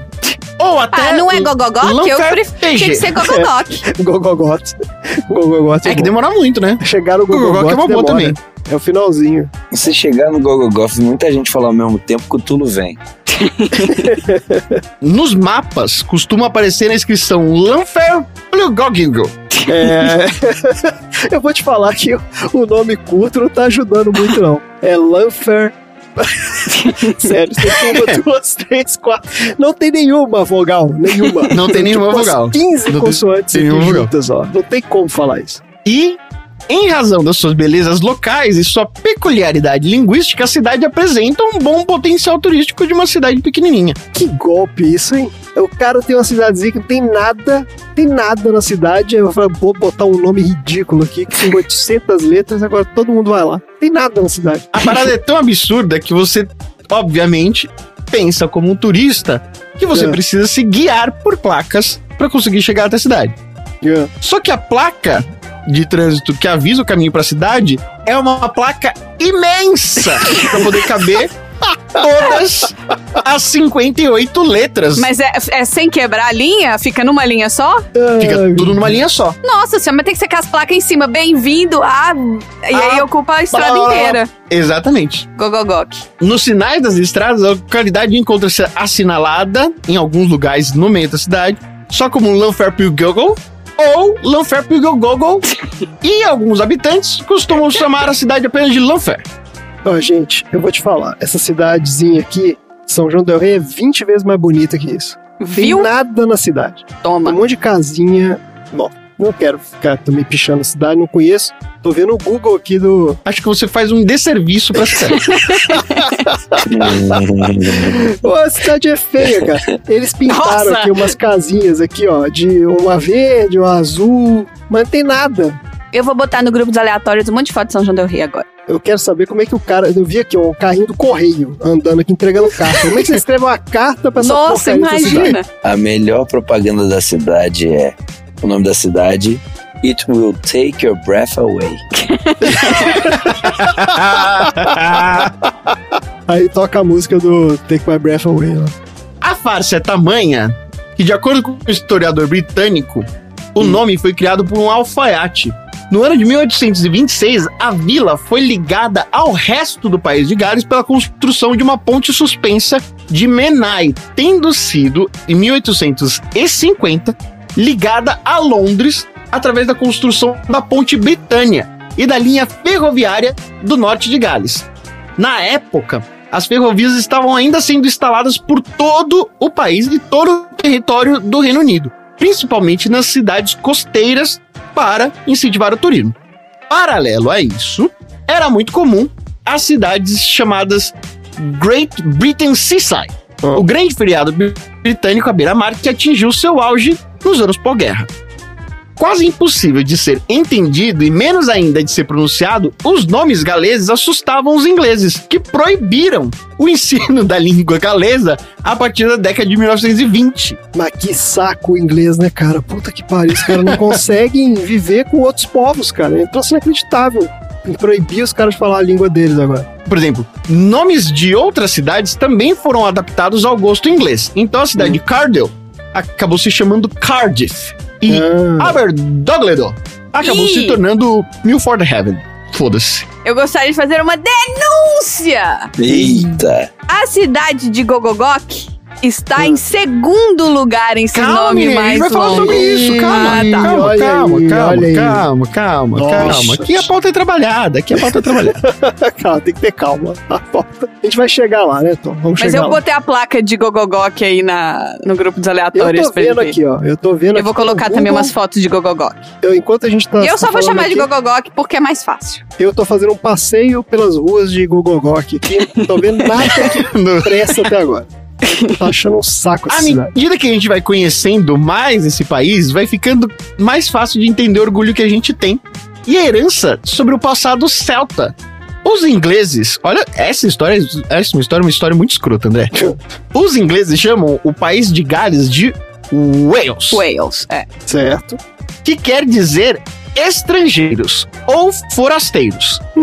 Já os galeses preferem chamar o seu país de Kinro, que em galês significa amigos, companheiros ou Bradleys, ou brothers, ou parceiros. Bradleys. Ó, cheguei num posto de gasolina aqui, hein? Primeiro Olha aí. ponto turístico que eu vi aqui da cidade. Tem um posto de gasolina, Ó, eu gostaria de falar que a comparação de Gogogok com o São João Del Rey é que os dois têm estação de trem. eu não cheguei lá ainda. Por enquanto só, tô, só vi o metrô, só vi a estação de negócio de gasolina aqui. Embora o seu nome esteja a coisa que mais chame a atenção por lá, Hum. a cidade também é conhecida por abrigar a atividade humana desde a era neolítica, cerca de 4 mil até 2 mil anos antes de Cristo. Ah, lá que tem as, da galera dos druidas ali, aquela coisa toda. É. Além disso, as atividades da agricultura de subsistência e a pesca continuam sendo as ocupações mais comuns. E olha só! Hum. Eu queria que vocês tentassem adivinhar Hum. qual é o nome do time de futebol da cidade de Lanvirtol, Gigil, Goga, Yukern, Drobal e Landuzilio Gogogok. Duvido que vocês adivinhem qual que é. o nome do time. Se Qual é o fosse nome do seguir o, o, o negócio dos times ingleses, é, deveria se chamar uh, Longlis Gogogot Gogogot City, City. Alguma coisa é. assim. É, Longlis Gogogot United. Uma besteira dessa. Não. É gogogol. Gogogol, é. Gogogol. Eu queria falar que eu botei no Eu grupo gostei dos disso. aleatórios o cara da previsão do tempo colocando na televisão pra falar qual que é a previsão do tempo e no- o nome da cidade não cabe na, na- na tela da TV que o cara tá na isso frente. É de serviço à humanidade, essa necessidade. O nome do time da cidade é exatamente esse. Lanvir Paul Gogor e o Corny Drobol Landuzilho Gogogogok Futebol Club. Ah, cara, eu vou te falar em inglês, os caras são. os LFC. caras- criatividade zero mesmo. Simples. Ó, eu cheguei aqui no Golden Bird Chinese Takeaway. Você pode pegar Não, sua comida gente, tem chinesa restaurante aqui, ó. chinês em todo lugar, não é possível, Tem né? mais de um, viu? Já passei em outro aqui na Rua de Baixo. Esses são devem ser inimigos mortais, inclusive. São os dois aqui que. É, Tem uma placa aqui, ó, com o nome da cidade e embaixo tá escrito Don't worry, we have trouble pronouncing it too. And we live here.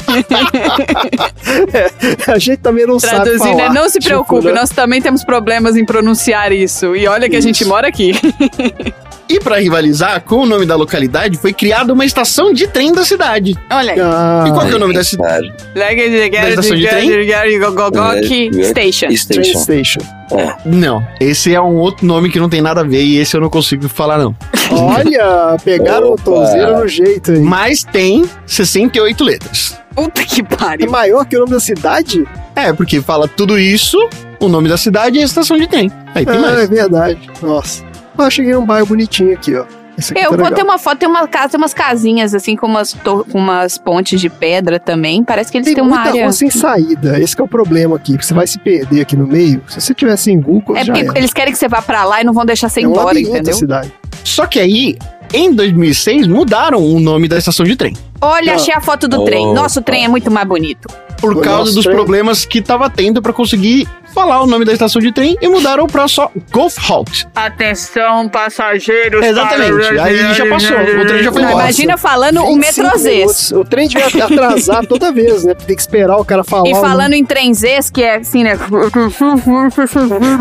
nome. Imagina, imagina o tamanho do bilhete, não dá pra guardar no bolso. É, um. então. Exato. Tem que levar na mochila. Mas agora sim. Nossa senhora. Opa, Vem a denúncia. denúncia.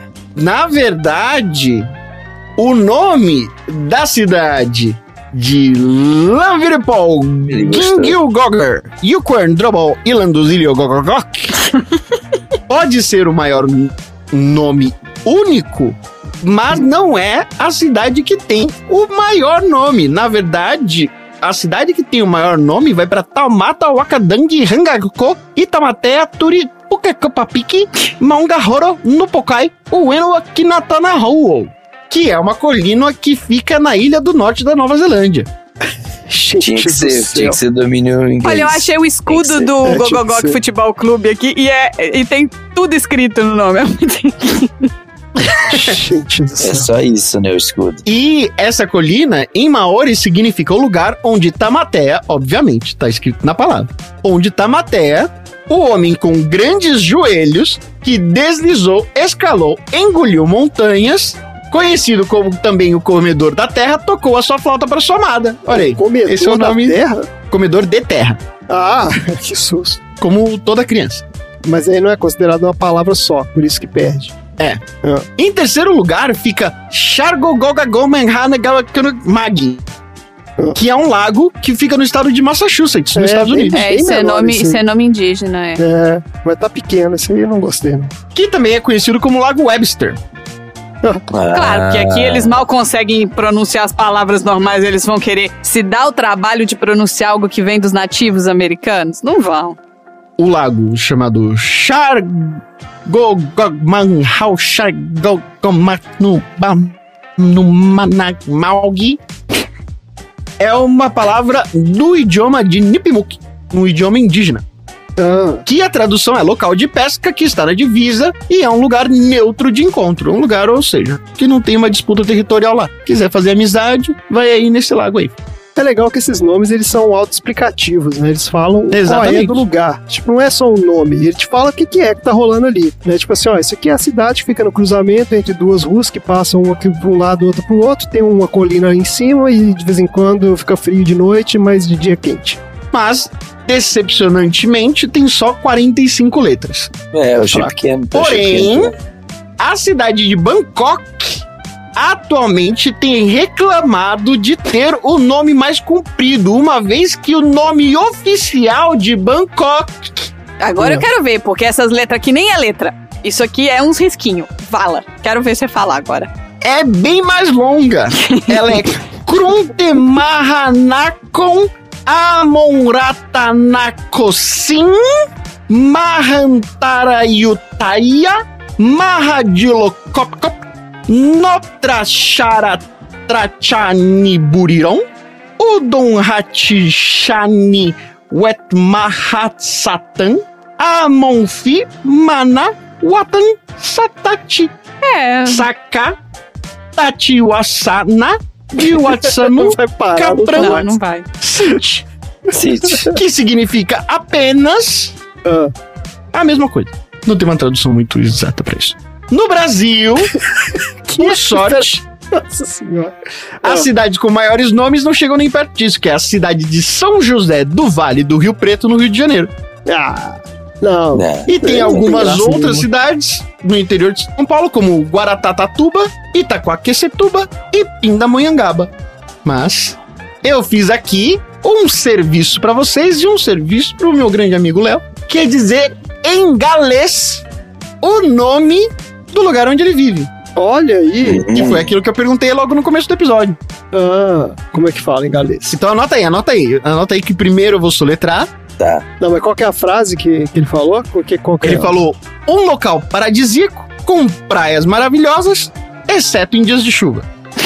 Isso, foi isso mesmo. Esse nome é muito bom. Tá, como é que fala? Como é que fala em galês isso aí? Muito bom, Ale. Vamos sugerir lá pra prefeitura de. Onde que é, Léo? o Pra de município? fora? A prefeitura de É Mata de São Salvador? João. Mata de Lá um São João. Vamos falar com eles, vamos sugerir esse nome. aí. Vamos lá. Olha só. Em galês fica Le Paradiside Olha Guida lá. Traetau Bendigageg Ac Etrio Ar Divrondal Clauok. Ter certeza que sua pronúncia tá perfeita. Sim. Que é assim mesmo que fala. E é esse o tema da semana. Que espetáculo. O que, que você achou, Léo? Você acha que encaixa bem? Não, é incrível. Ainda Orna. principalmente o paradisaico que tem no meio. Designs, né? é. Paradisíacos. Ó, eu vou te falar que eu tô rodando aqui pela cidadezinha de Gogogok aqui faz um tempo e tô perdido aqui. Eu já tô já desisti de sair da cidade. É, mas essa é a intenção Conseguiu deles. se perder numa cidade de Conseguiu. 3 mil habitantes. Exato, porque é muita rua sem saída, as ruas são todas iguais. Eu acho que eu tô rodando no meu bairro há uma hora.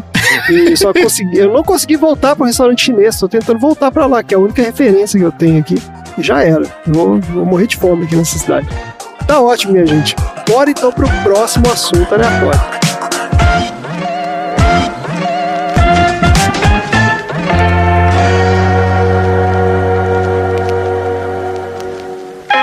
Mas ouvir aquela canção nas vozes de pessoas de todo o planeta me fez ter orgulho de ser sul-africano.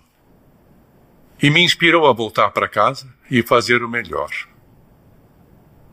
E me permitiu esperar mais de mim mesmo. Posso saber qual era a canção, senhor? Era. Deus abençoe a África. Uma canção muito inspiradora. Precisamos de inspiração, François. Porque para erguer nossa nação, nós todos temos que superar nossas próprias expectativas.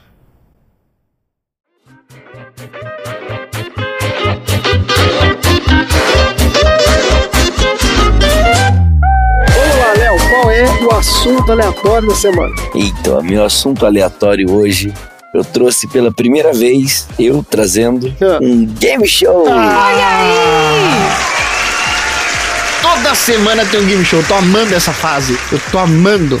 E o meu game show é um clássico, ah. conhecido mundo afora. Mas nas Olimpíadas não teve um game show? Teve. Teve, a Marina fez o primeiro game show na A Marina fez o game show com a gente. Ah, não foi o Léo que fez o game show, foi a Marina que fez o game Não, show. foi a Marina. O Léo ganhou o game show. Marina fez, o Léo ganhou. Verdade, verdade, verdade. Ganhou uma controvérsia, né? Ele precisava de um VAR ali, mas tudo bem. Claramente.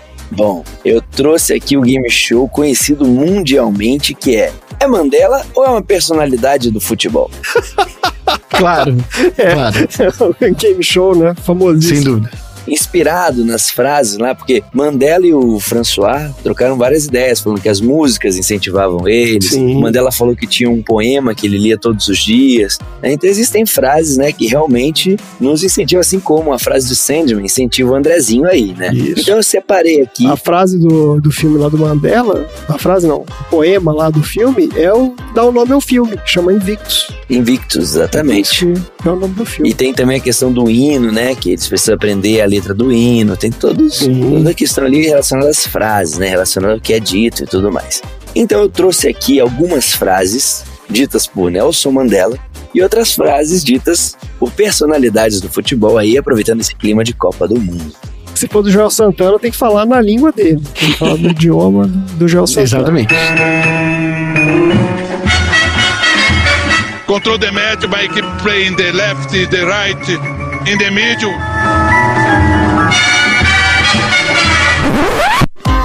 Vamos lá.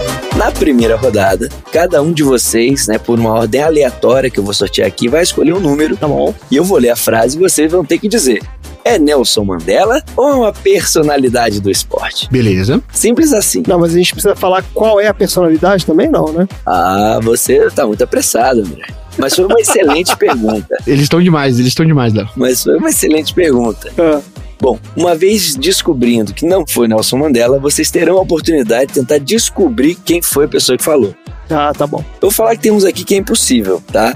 Mas A maioria deles, A certamente. maioria impossível, mas bom, vocês É. podem tentar aí. Então, aleatoriamente aqui, eu rodei aqui na minha tabela mental. Marina, Ai, meu eu Deus do quero que céu. você fale um número de 4 a 23 e não pode ser o 23. Então é de 4 a 22. 4 a 23, por favor. Mas não pode ser o 23, então é de 4 a 22. Não, não pode, fala outro. É 10. Essas regras Dez. dos game show são um pouco polêmicas. É, eu não entendo. Eu fico muito confusa nos game shows. Bom demais, né, cara? São regras bem polêmicas. Vamos aqui. lá, hein? Atente-se ao fato de que ele não falou nada sobre pontuação também, mas tudo bem. Os pontos, os pontos serão contabilizados aqui, tal qual a tabela do bolão que eu contabilizo. Pode ficar tranquilo. O detalhe é o Léo fez um bolão que só ele sabe a regra de pontuação do negócio. Eu só botei lá uns números. Na verdade, no É. bolão do Léo, eu botei um a um pra todos os jogos e o André me fez tirar. Não, foi um esculacho isso. A gente falei, Marinho, se você parar ia acertar! dois minutos, você consegue botar. Não, acertar o quê? Não teve nenhum. um a Não um. teve nenhum jogo Não, um a um até agora?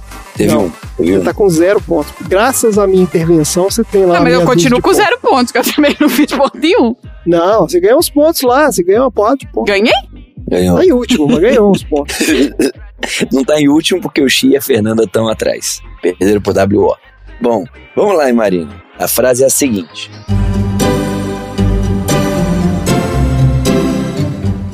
Um homem com novas ideias é um homem louco, até que suas ideias triunfam. Nelson Mandela ou personalidade do futebol? Nelson Mandela. Foi uma personalidade do futebol. Alguém quer tentar acertar esse? Esse tá no nível impossível, então vale 5 pontos. Não, mas você não vai dar nenhuma dica, tem que acertar no seco. A dica é, É do que esporte. é um técnico de futebol. É o Pô Fechou. O Pô Fechou Luxemburgo. Tom, vai tentar? Não vai? Você pode guardar a sua tentativa para outro momento. O André Ai, vai Ah, desculpa, eu ter outra tava no mudo, tentativa. tava no mudo. Eu tava tocando minha campainha aqui. Ah, vai lá. É o Sir Alex Ferguson. Excelente chute, mas. Não. Foi o tal de Marcelo Bielsa que eu nem sei quem é. Ah, Marcelo é louco, Bielsa. É louco. É. Aí, tá Foi vendo aí? técnico da Argentina. Marcelo é louco, Bielsa. Mas eu quero que vocês percebam, né, a qualidade dessa frase. né? O homem com novas ideias é louco até que ele vai lá e faz funciona. É uma frase que você emolduraria, Marina? Não, tá muito grande. Muito grande, né? tá. Muito grande. As frases que eu tenho emoldurado aqui no momento são This Girl Can e Do What You Love. Essas são as duas frases que estão emolduradas aqui hoje. Eu tenho uma frase também que é aquela do gato, como é que é? Tem muitas chances de ficar com inveja do gato. Aí Ah, tem é. um gato desenhado de- É. dormindo. Cuidado, há muita chance de ter inveja do gato. É. Então vamos lá. Vamos lá. Então vamos lá. Mariana fez o chute aí, por enquanto ninguém ainda levou o ponto, vamos ver. Na minha tabela aqui aleatória, vamos pro Tom. Tom, um número de 4 a 23, sem ser 10 e sem ser 23. 13. Confirma. Confirma. Vamos lá, hein? Depois de escalar uma grande montanha, se descobre que existem muitas outras montanhas para escalar. Nelson Mandela ou personalidade do esporte? É, Personalidade do esporte. Nelson Mandela. Muito bom, Oh. foi um bom, foi um bom chute, foi um chute consciente, não foi? Foi consciente. Foi, porque eu não imagino que tenha muitas montanhas na África do Sul, então eu não imaginei que fosse uma frase dele, não. Como não, cara? A África do Sul é cheia de montanha. Na África do Sul? É. Montanha, montanha? Sim. Então tá bom. E Ainda digo mais, hein? Essa frase está na autobiografia O Longo Caminho para a Liberdade, de 1994. Nelson Mandela. Vamos a isso. Não tem ponto extra, né? Não- Já sabem quem foi a pessoa que falou. Então vamos pro Andrezinho. Andrezinho, escolhe um número aí. Sete. Número 7. Bom número, vamos ver aqui, ó. Uma equipe é como um bom relógio. Se uma peça se perde, ainda é bonito, mas já não funciona mais igual. Nelson Mandela ou personalidade do esporte? Personalidade do esporte. Só pode ser. Olha aí, ponto! Claro, ué, nossa, meu Deus. Claro. Ponto pro Andrezinho. Andrezinho tá ganhando. Andrezinho tá ganhando. Quer tentar adivinhar, André? Tem alguma dica? A dica é que é um treinador também. Treinador difícil que eu nunca ouvi falar. Pô, mas daí tá foda. Pois é, essa é a dica. A dica é, eu não conheço. Não conheço. Lista pra mim todos os treinadores que você ouviu falar e deixa eu pensar. um Aí já é nome. mais dica. Não, tá bom. Eu vou colocar. Deixa eu ver quem pode ser. Esses negócio de papo de time, não sei o que, isso é coisa de, de europeu. Europeu que tem mania de fazer graça com isso. Ó, Então- Você tá gastando muito tempo, vai perder o ponto que ganhou, hein? Cuidado. não, peraí. É. O Guardiola que falou isso. Não, foi o Guardiola. Marina quer chutar? Eu não, obrigado. Tá bom. E Tom? Um treinador que você não conhece É. é o Jürgen Klopp. Hum, o Jürgen Klopp eu conheço, foi quase. Era o Rudy Gullit. Olha aí. Ah, tá Ah, bom. pô, eu sabia. Ah, Marina, você também não quis chutar também, É, tá eu vendo aí? sabia, eu não sabia nada. Eu sabia. Bom, fim da primeira rodada. Nós agora temos né, o André na liderança aí, com alguns pontos.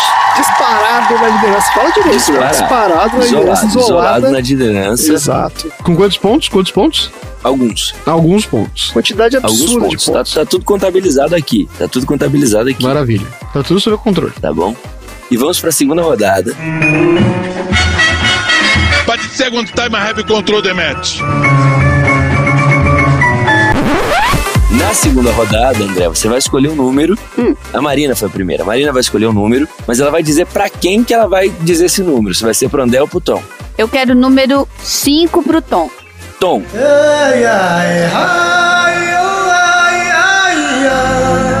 Eu não quero ser uma estrela. Prefiro ser um bom exemplo para as crianças.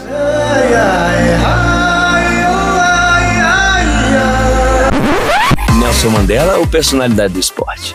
Personalidade do esporte. Ó, ponto pro Tom! Claro que é. Claro, né? Agora, eu não posso dar dica, esse é fácil.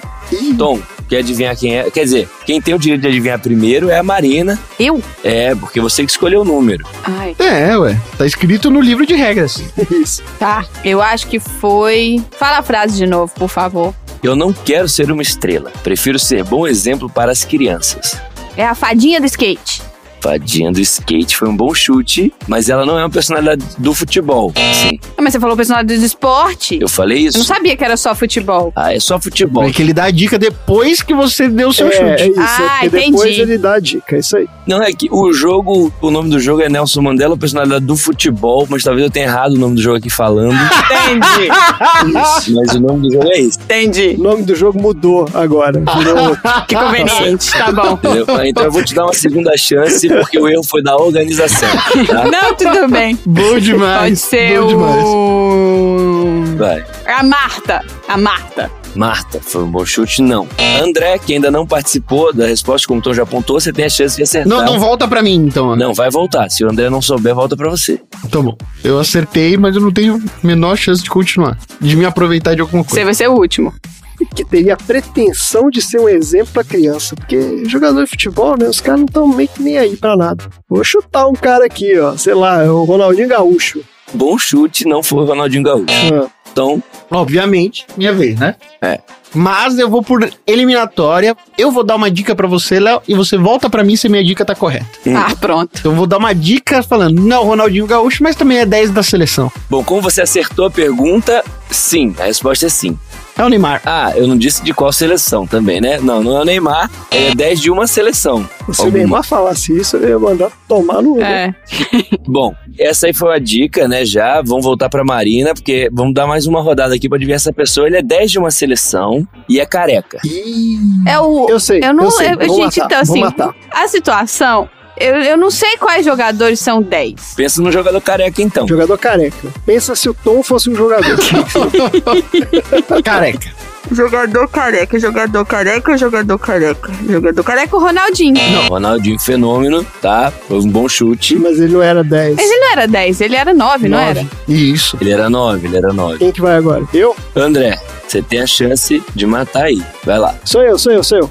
É o Zinedine Zidane. Acertou! E garotada! Como Então, você tomou a segunda rodada, com dica mais, você ganhou um pouco menos de ponto, mas tem uns pontos aí. Mas que saco, pô. Tá tirando meus pontos aí. Mas tem uns pontos aí.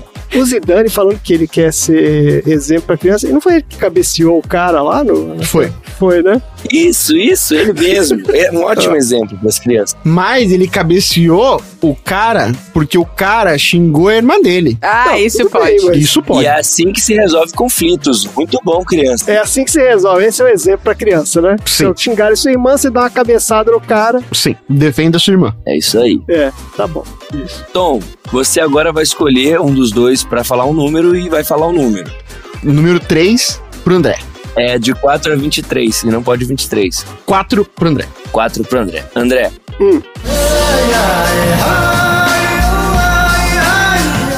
O vosso amor me faz forte. O vosso ódio me faz imparável.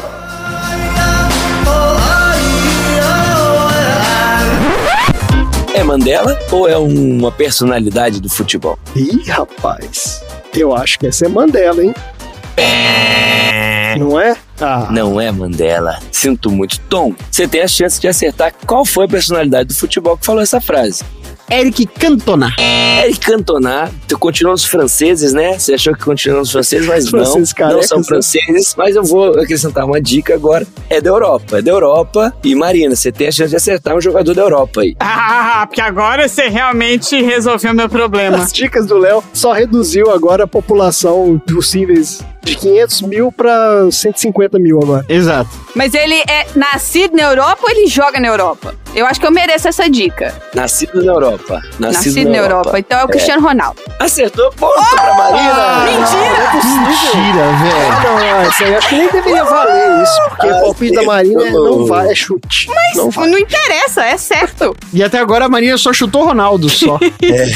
Ronaldinho, Ronaldo e Cristiano Ronaldo. A Marina hoje, hoje tava tendo o jogo do- de Portugal, aí ó, falaram assim: João Cancelo pegou na bola, mas o quê? João Canseira?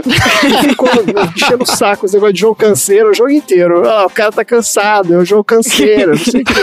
Aliás, Né? a Fiquei seleção de mesmo. Portugal só tem João. 50% da seleção são Joãos, né? João Palminha, João Canseira, João. Ah lá, João Canseira, viu? João- É, virou João Canseiro agora. Ai, ai. Agora, Andrezinho, você vai Ah. falar um número pra Marina, né? Vamos lá. Eu quero um número que não seja o Cristiano Ronaldo.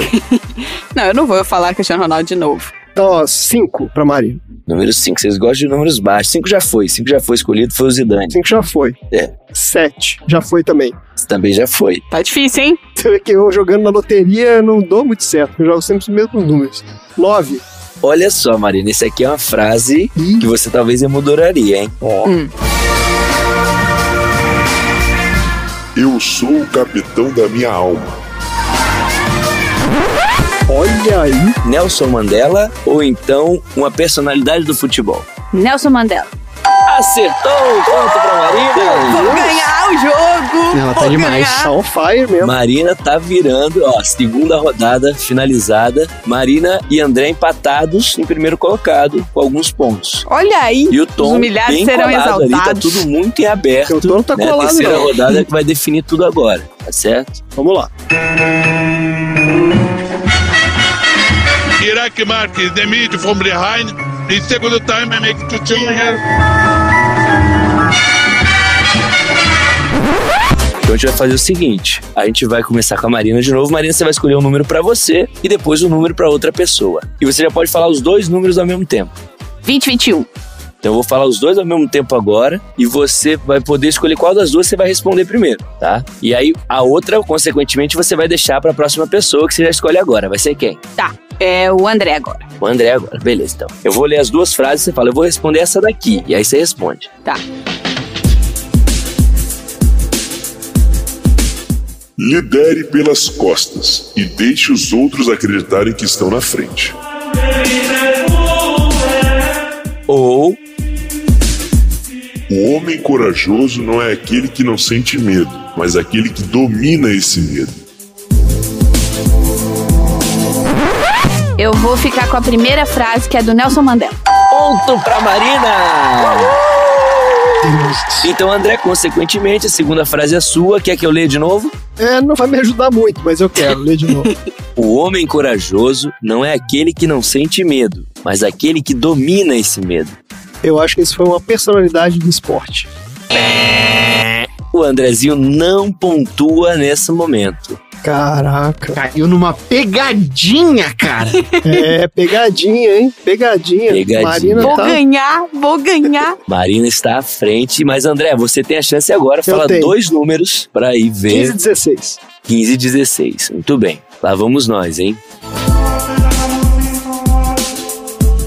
A oportunidade, ela não bate em sua porta. É preciso se dedicar e se esforçar, porque ela chega no seu colo.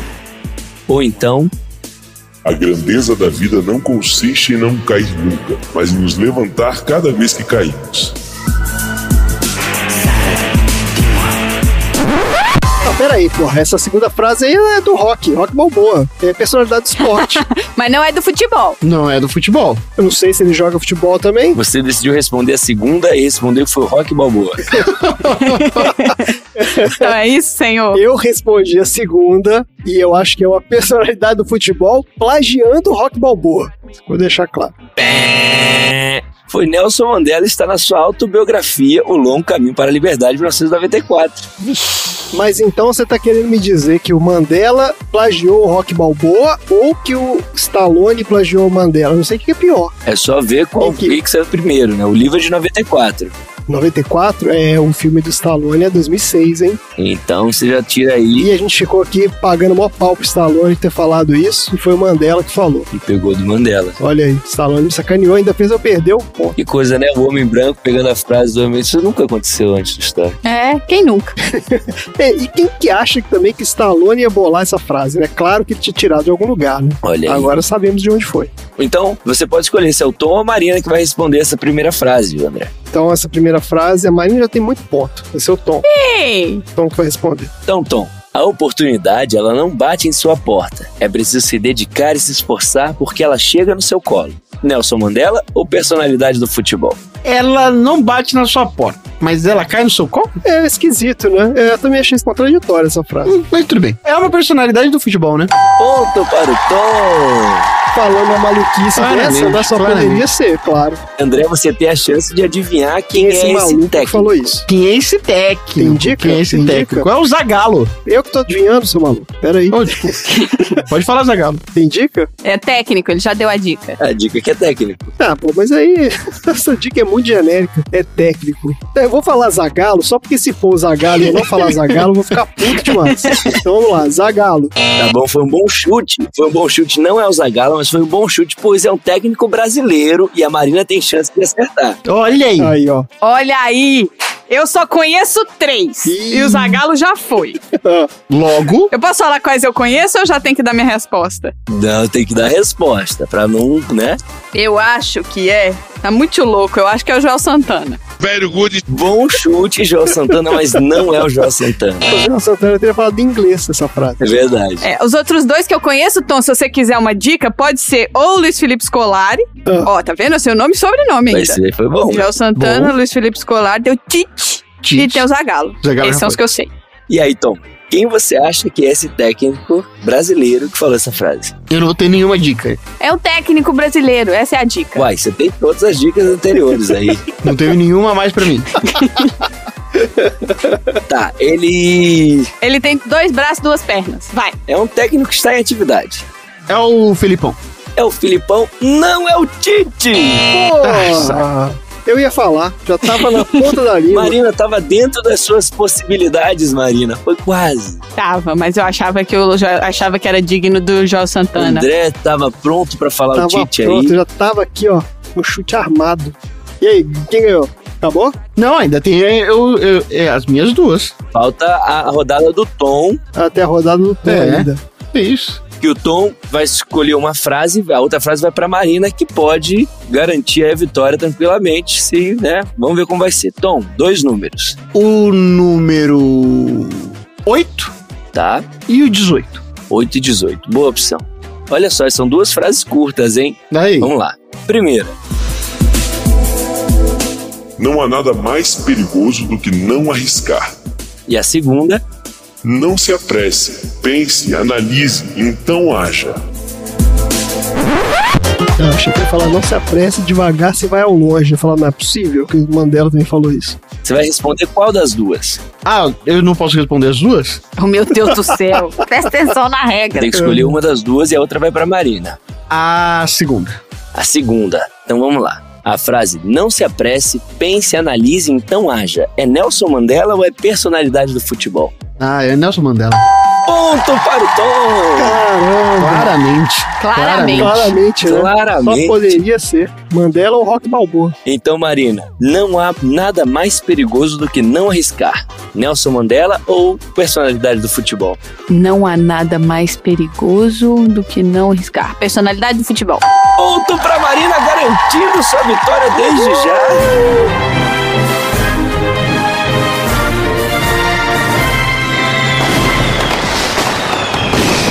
Isso que é bonito. Foda, sou foda, sou Não vai foda. ter nenhuma rodada mortal que que se- a gente sempre faz uma com, com uma rodada mortal. Mas eu não. Tom, eu senta já lá. não tenho rodada mortal.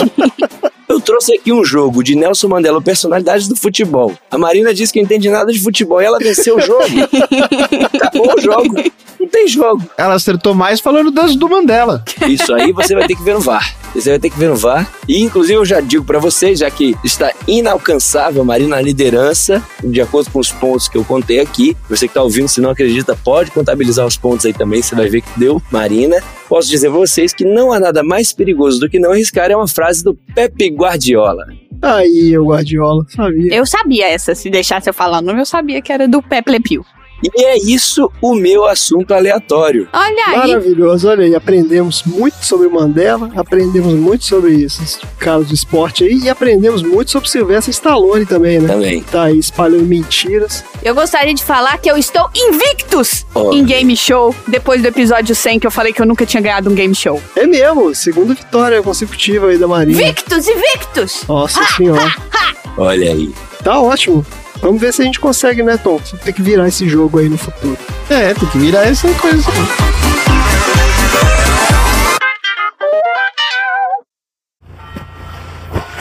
E aí, como ele é? Ele não é como ninguém que eu tenha conhecido.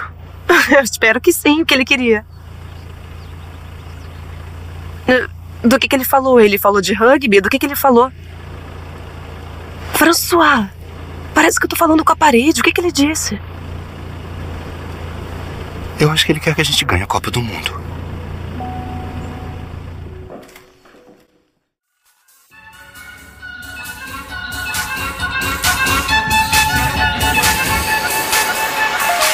Vamos lá então, Marina, qual é o assunto aleatório da semana? É, minha gente, o Dudu, que adora um game show, não estava aqui para participar do game show, né? Então, em homenagem, acho que à ausência do Dudu, teremos exclusivamente hoje no nosso episódio dois game shows! Meu Deus, cara! de game show. Mas esse game show não é qualquer game show. É um game show chamado, olha aí, Tom, depois você traduz isso pro galês pra mim. Copa do Mundo de melhores, melhores coisas que alguém é melhor ou exclusivo. Mas pra economizar na vinheta, eu vou chamar de Marina Game Show Copa do Mundo Edition. Muito bom. Tá ótimo. Marina Game Show Copa do Mundo Edition.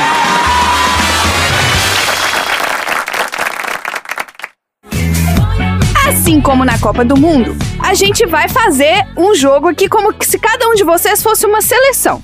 E o nosso jogo aqui vai funcionar como se fosse nas moldes da Copa do Mundo, de acordo com o meu entendimento. Então, por favor, não quero correções, porque é assim que eu entendo a Copa do Mundo. Tá bom. Tá Olha só, cada um de vocês. Maravilhoso, cara. Maravilhoso. Cada um de vocês vai estar em um grupo. Vocês vão receber três perguntas. A resposta de todas as perguntas desse game show é o nome de um país, tá? Ah, tá bom. Tá bom. É sempre o nome de um país. Que tá na Copa. Não. É o nome de um país. Ah, não tá Ah, na eu lá Copa. pesquisar o nome pra que tá na Copa. Não, é Coreia país. do Sul. É, vai Coreia. Então, cada um de vocês na primeira rodada vai estar num grupo de perguntas. Então, vocês vão ter que responder três perguntas, cada um de vocês. Tá bom. Pra passar dessa fase, vocês têm que acertar pelo menos uma resposta. Ok. E aí, a gente vai partir pro mata-mata. No mata-mata, vocês competem entre vocês. E depois, o primeiro e o segundo lugar vão pra final, que é uma disputa de pênalti. Pergunta e resposta. Aí agora o outro pergunta e resposta, entendeu? Ah, a- acho que entendi, mas É, não sei. vou- deixa Vamos ali, ver. deixa ali. Não, tá entendido. Vamos lá. tá Vamos entendido. começar então a fase de grupos. Eu vou explicar a pontuação de uma vez aqui, antes que tenha problemas, né? A pontuação na fase de grupos é a seguinte: eu vou fazer a pergunta. Se quiser responder sem pedir as opções e acertar, ganha 50 pontos. Olha, Se quiser as opções, eu vou dar quatro opções e acertando a pessoa ganha 10 pontos. Nossa, cai muito. Cai. Depois eu explico a pontuação das outras fases pra gente não se embolar. Então vamos lá. Vocês querem jogar aí um, doi- um, um, uma para o ímpar, dois ou um pra ver quem começa? Vocês querem. pá, Ímpar. Dola, se já. Ganhei. Vai, pode ir. Pode ir pra frente. Então vamos lá. O meu set de perguntas pro Tom, o Tom está no grupo da música. Tá Ah, que ótimo. marmelada. Por que, que eu tô Ah, falando da marmelada. música? ah, é, vai ser o Léo, vai estar no grupo do esporte. Eu quero que tenha um grupo de Batman aí pra mim. Ah. Ó, ó, não é sua vez não. Senta lá. Eu quero estar no grupo do Batman. Atenção, Sartonzeira. Pergunta.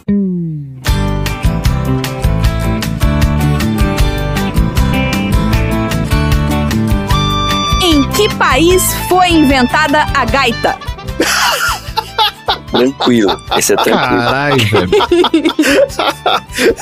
Nossa senhora. Você Só pode tem uma responder resposta possível, Tom. Valendo Só pode 50 ser- pontos. um Ou você real. pode pedir as opções, aí vai valer 10 pontos. Mas são só três perguntas, hein? Quero opções, eu quero opções, Vamos quero lá. opções. Quatro opções, então, para o país que foi inventada a gaita. Opção A, Escócia. Opção B, Áustria. Opção C, Suíça. Opção D, Polônia. Muito difícil. Eu tenho pena, eu, não, eu nem nunca quis ser da música. Escócia é uma das opções. É isso. Escócia é uma das opções. Essa foi a resposta ou você só tá repetindo? Escócia, é uma das Áustria, Suíça ou Polônia? Áustria é outra das opções? Tá A Suíça não é, porque se fosse a Suíça, se chamaria Gaita Suíça. É verdade, faz É uma sentido. boa teoria.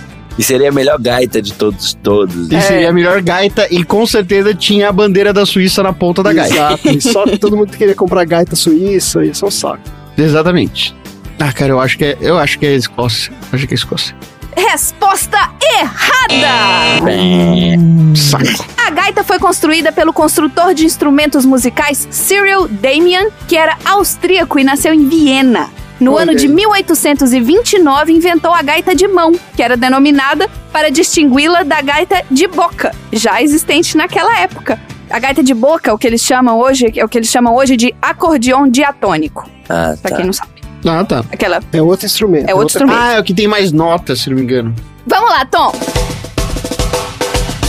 Agora você vai acertar, hein? Ó, Ah, segunda continua pergunta. comigo. Tá bom, É, são tá bom, três tá bom. perguntas. Caramba, tem nada a ver o acordeão diatônico com uma gaita, velho. É uma sanfona isso. então, é aquele que você, você sopra, né? E Ele tem fez um... uma gaita de mão, se a sanfona já era de mão.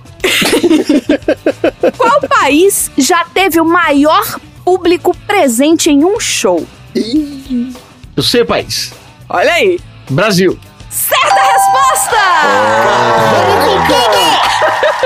Caraca, na lata, assim? Que O maior Não, cara. público já registrado em um Rolling show Stones. foi no Brasil, quando o britânico Rod Stewart, em 1994, se apresentou na festa de Réveillon na Praia de Copacabana, no Rio de Ih, Janeiro, aí, ó, para um errou. número estimado de 3,5 milhões de pessoas. Não pensou em Meu show Deus, aberto, cara. né? Não pensou em Então, show eu aberto, acho que se, né? o, se o Tom pensou na- no show errado, ele deveria perder esses pontos aí. Porque, Pelo menos metade aí. é. Isso, cara. Já garantiu a sua vaga nas, nas quartas de final, Tom. É, Mas já tá pra- tô com tudo, já. É, pra gente ver assim quantos pontos você vai levar, a última pergunta, hein? Pra fechar. Qual país cedia o fã-clube mais antigo do mundo que ainda está em atividade? E olha aí. O fã-clube tá em atividade ou o artista tá em atividade? É O uma pergunta fã-clube está em importante. atividade até hoje O artista já e foi. é o né? fã-clube que está mais tempo em atividade. Fã clube do Mozart. Foi criado na. Nossa, cara, eu ia 1800 fazer essa. Eu ia falar essa. Você quer responder ou É. você quer as opções? Não, não, não, não, não. Calma, calma, calma, calma. Calma, calma, calma, calma, caminha. Essa é a Onde Austrália. está. O que é as opções? Vamos lá. As opções: opção A, Estados Unidos. Opção B, Coreia do Sul. Opção C, Chile. Opção D, Inglaterra. É muito impressionante então, o Chile nessa história, hein? Inusitado, né? Eu tive É o mesmo bem raciocínio. inusitado. Tive o mesmo raciocínio. Tá meio aleatório aí demais. Talvez seja porque é muito óbvio. Não, que vou de é Inglaterra, ela, vou de mas aí- Inglaterra, vou de Inglaterra. O fã-clube do Shakespeare. Certa resposta! O fã clube do Shakespeare? Ah, Não.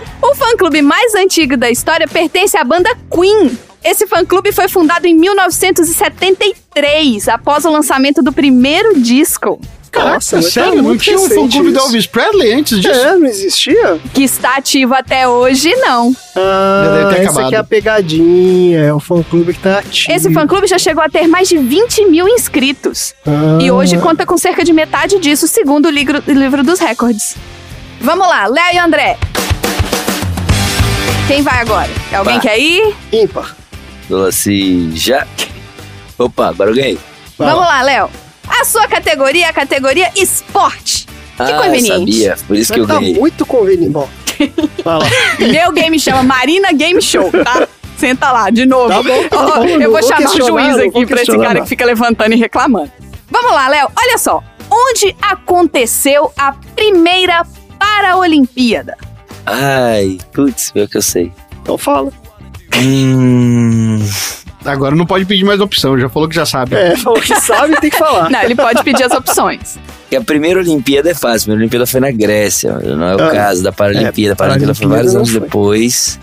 Pô, não é. Me dá as opções aí. lá. Primeira pergunta. Onde aconteceu a primeira Paralimpíada? Opção A, Grécia. Opção B, Estados Unidos. Opção C, Itália. Opção D, Austrália.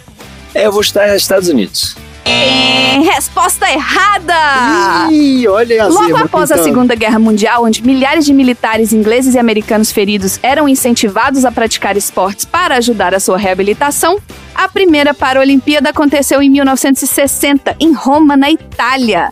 Tinha mais de 400 atletas de 23 países diferentes. Caramba. É, sei. é, Interessante, eu realmente também não sabia. vacilei. Vamos lá! De que país é Oleg Zok, o campeão O quê? mundial de queda de braço?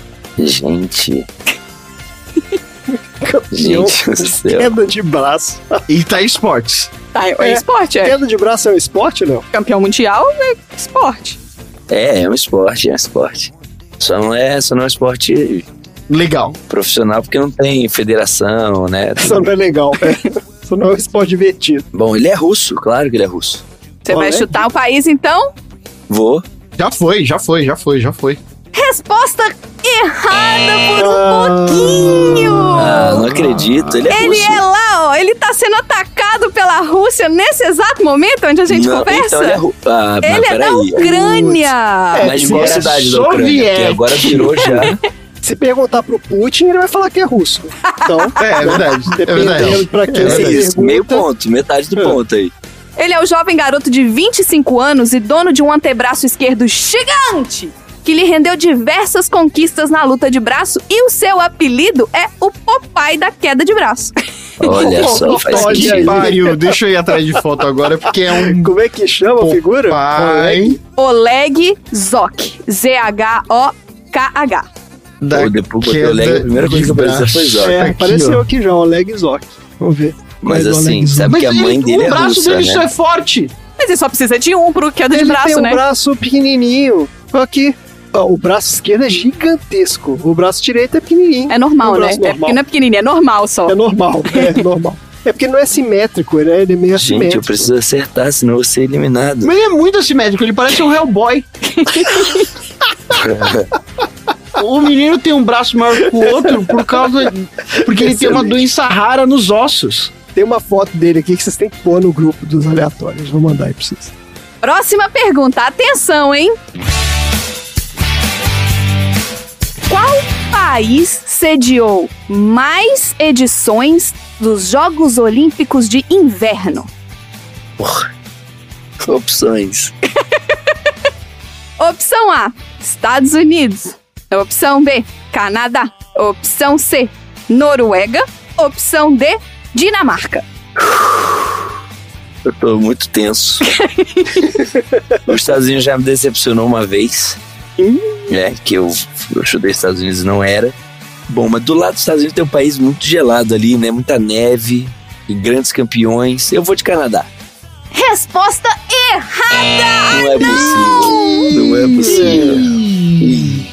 Os Estados Unidos sediaram os Jogos Olímpicos de Inverno quatro vezes, mais do que qualquer outro país. Na seguida vem a França, com três edições. No total, dez países já receberam Jogos de Inverno.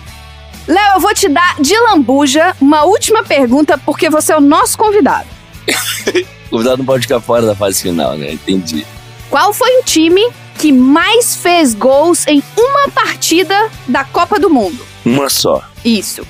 Eu vou querer as opções. Então vamos lá. Você quer Hungria, você quer Suécia, você quer Alemanha ou você quer Espanha? Antigamente a Hungria era muito forte, né? Então eu É. acho que foi a Hungria. Olha aí! A Hungria ganhou de El Salvador por 10 a 1 Caraca! em o Marrocos Elvo na época. Estádio em- no dia 15 de junho de 1982. Olha isso 82, aí. ó, nem foi tão antigo assim, hein? Eu achei que era aquelas copas lá de uns 50. É, um. eu também, eu também. Foram quanto? 10 gols? Eu achava que eram 9. 10 Hum. a 1 Ah, foram E nove ela de também ganhou de diferença. 9 a 0 da Coreia do Sul. Na É mesma isso aí. Copa? Não, não, outra Copa. Foi na Copa é, Ah, de 54. Meu Deus, que ataque é esse, hein? Fulminante. Atenção, André! Você que está no grupo da tecnologia, Olha Não. só. Ferrou. Vamos lá. Ficou fácil, hein? Ficou Vamos lá. fácil. Eu falei que ele tá no grupo do Batman. de qual país foi lançada a Sputnik 1? De qual Ah, país tem uma foi pegadinha lançada? aí, tem uma pegadinha. Ah, Tem uma pegadinha, porque... Onde ela estava quando ela saiu do chão? Então, é, eu vou chutar. Vou Ah, chutar. de onde ela foi lançada? Eu vou chutar. Onde ela foi Eu Vou lançada? chutar, vou chutar. Não. Atenção. Qual país lançou? Cazaquistão. Certa Então. resposta! isso, é um gênio. Porque a base de lançamento da União Soviética ficava no Cazaquistão.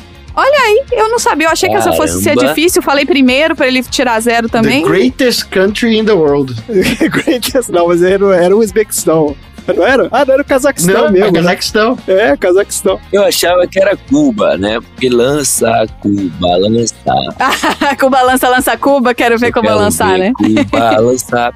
O temor que os americanos lançassem o satélite primeiro que os soviéticos fez Korolev antecipar o, o lançamento da Sputnik 1 para o dia 4 de outubro de 1957. O satélite soviético foi lançado de uma base localizada no Cazaquistão, às 22h28 no horário de Moscou. Vamos lá, então. E já a passei corrida de fase. né? espacial só Já não passou de terminou fase. ali porque não foi os Estados Unidos que lançou primeiro. Vou jogar agora só pra cumprir tabela. Isso, mas o Tom ainda tá na frente. Muito na lá na pontuação. frente, mas nossa, nem comparação. Eu tô. nasceu o inventor da fibra ótica? Caraca, o nome já diz Foi tudo, foda. pô. O inventor da fibra, eu não sei nem quem é esse cara. Sei Não lá. já diz tudo. Fibra ótica, pá. Quais são as opções? Opção A, Índia. Opção B, China. Opção C, Estados Unidos. Opção D, Romênia. Aí, ó. Tá os- ro- Entrando Romênia aí pra sacanear. Ah, é que o país que o cara nasceu, né? Isso. Não é onde ele, necessariamente onde ele fez a descoberta. Porque sempre tem aquela história que o cara foi estudar não sei aonde, foi lá. Eu vou, eu vou chutar, eu vou nessa Romênia aí, porque tá muito fora de nada a ver com nada. Não. É resposta errada. Ah. Errou rude. Eu fui na maldade. Com a reflexão total da luz, estava formulada a teoria que resultaria na nossa internet ultra rápida de hoje. Porém, faltava encontrar um material com as características refratárias do vidro e a maleabilidade dos fios de cobre. Depois de estreitar canos de luz à dimensão de um fio de cabelo, o indiano Narander Kapani, em 1955, cunhou a expressão fibra ótica e patenteou a invenção. Olha aí o Naranjo. Claramente ele. Era a minha segunda opção. Vamos lá. Terceira pergunta. Qual é o país do mundo que mais compra iPhones? Essa é fácil. Tranquilo. É Tranquilo. fácil? Essa É fácil, Tom? Tranquilo. Essa é bem fácil. País do mundo que mais compra iPhone é fácil. Esse é, esse é bem fácil. Ai, caraca. Ai, sei lá, porra. Vou chutar aqui de novo. Vai chutar? É, Ó. Eu vou, eu vou chutar, porque se sair das opções eu vou ficar na dúvida do mesmo jeito. Estados Unidos. Só uma dúvida, hein? Em unidades ou proporcional?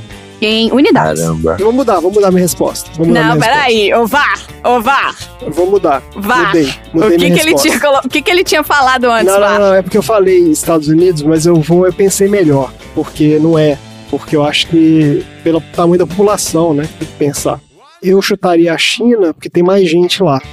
Olha isso. Você vai chutar a China, aquele país que odeia os Estados Unidos e que É. não deixa nenhum produto Ah, americano. Porque o iPhone é feito lá também, né? Então, de repente, os caras lá já estão ali do lado. China. Certa resposta! China! 780 milhões de smartphones ativos na China com acesso à internet corresponde a cerca de 56% da população chinesa. 16,8% desses dispositivos são iPhones. Fazendo uma matemática básica, conseguimos concluir que existem pouco mais de 135 milhões de smartphones da Apple em funcionamento na China. Estima-se que os Estados Unidos tenham cerca de 100 milhões de iPhones. Muito bem, então Ganhei do chegamos às ganho. Tá na Calma. frente, tá na frente. Você tá na frente. Chegamos agora às quartas de final. Nas quartas de final não tem mais opção. Tem que Eu vou responder fazer na uma lata. pergunta. Vocês são de dois em dois, vão se enfrentar. Eu vou falar quem vai enfrentar quem. 50 pontos pra quem acertar o país. Se os dois errarem, eu vou dar 10 pontos pra quem geograficamente estiver mais perto da resposta certa. Nossa senhora. Legal, legal, legal. Ah, E os dois podem acertar. Não é aquele, ah, tem que falar primeiro. Ah, não, não tem nada disso. vamos lá. Beleza. Primeira rodada, Léo e André. Ah, vem, vem.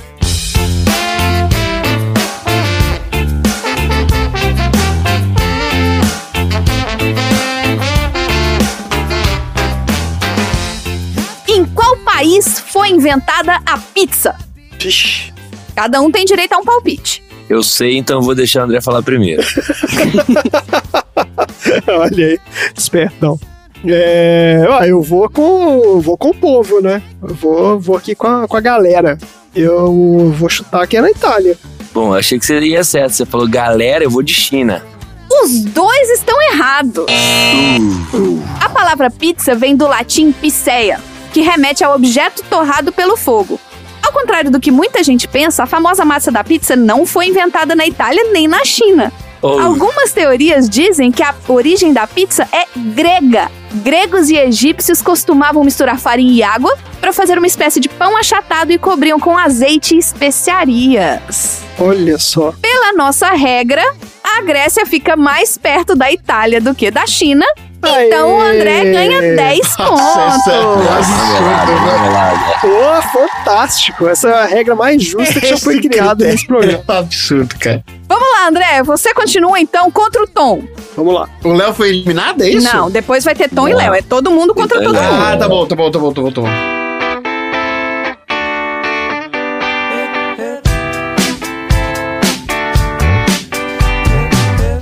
Em qual país foi criado o primeiro protótipo do aparelho de televisão?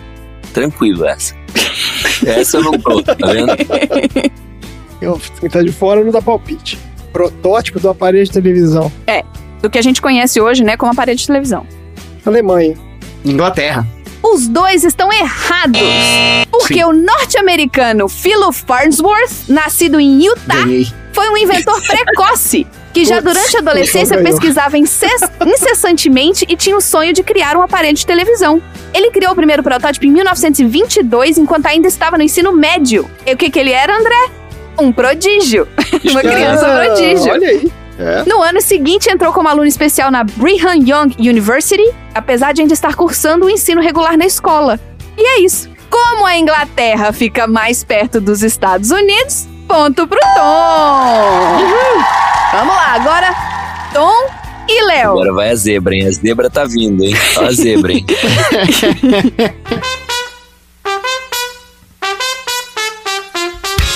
Em qual país foi criada a quadrilha?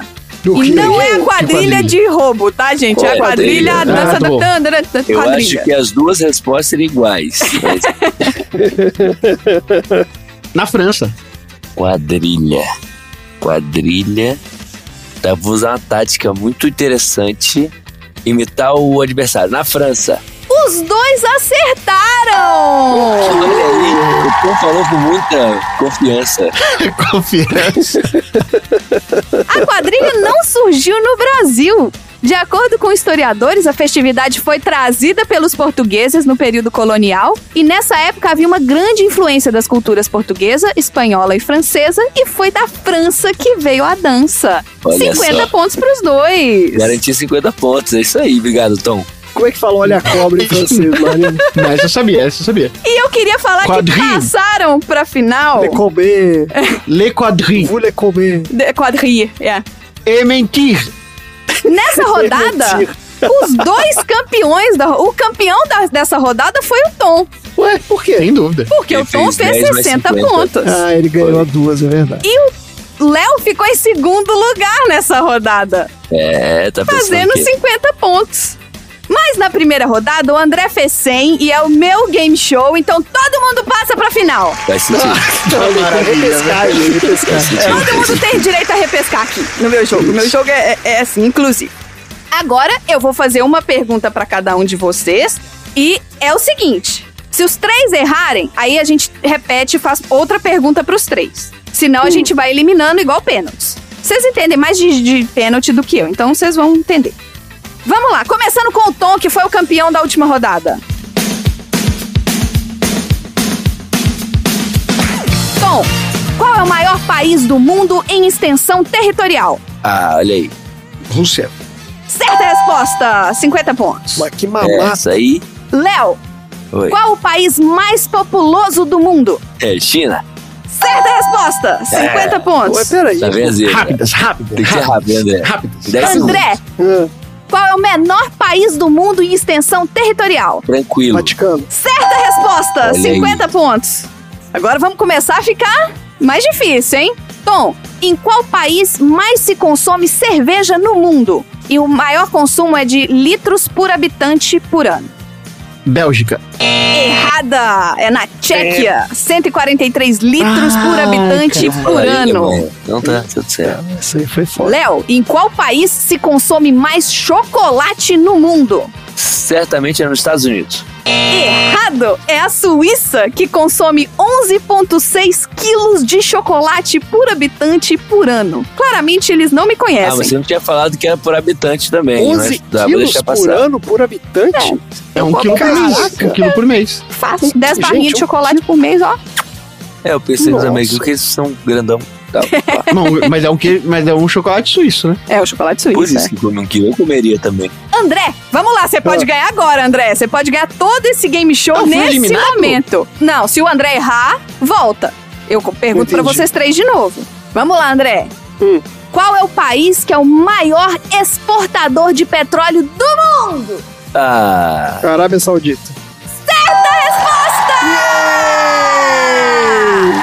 O campeão do Marina Game Show Copa do Mundo Edition é o André! Maravilha.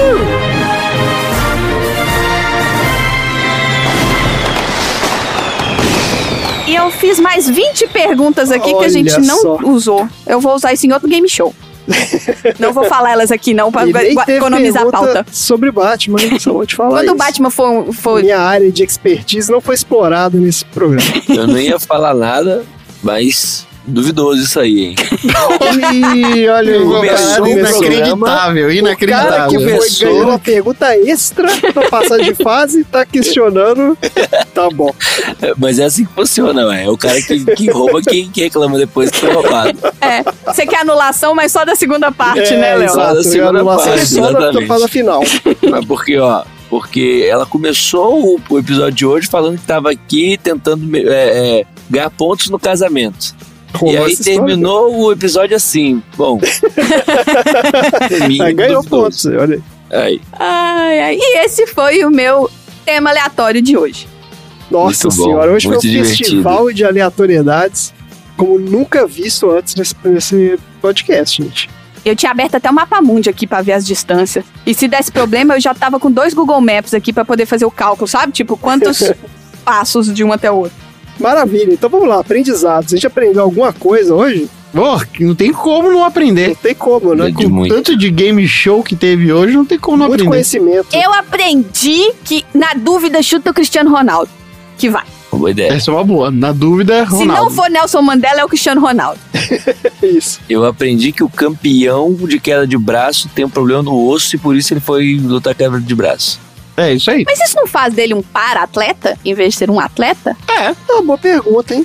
Porque É. ele tem uma condição. Não, Isso mas você tem ele, uma é, ele condição. para todo mundo, ele derruba o braço de todo mundo. Ele é parando um atrás do outro. Beijo, Chico. Eita.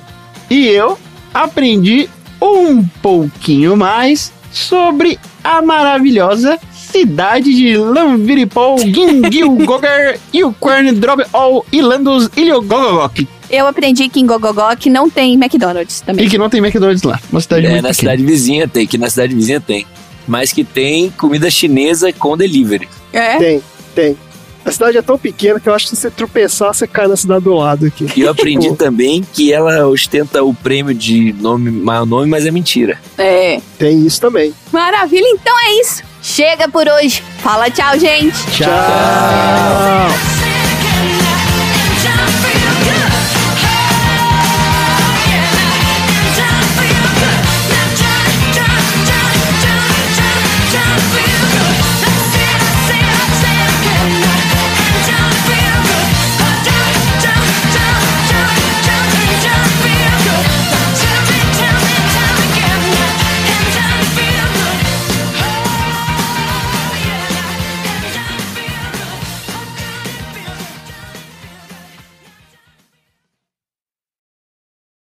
Fim da sessão.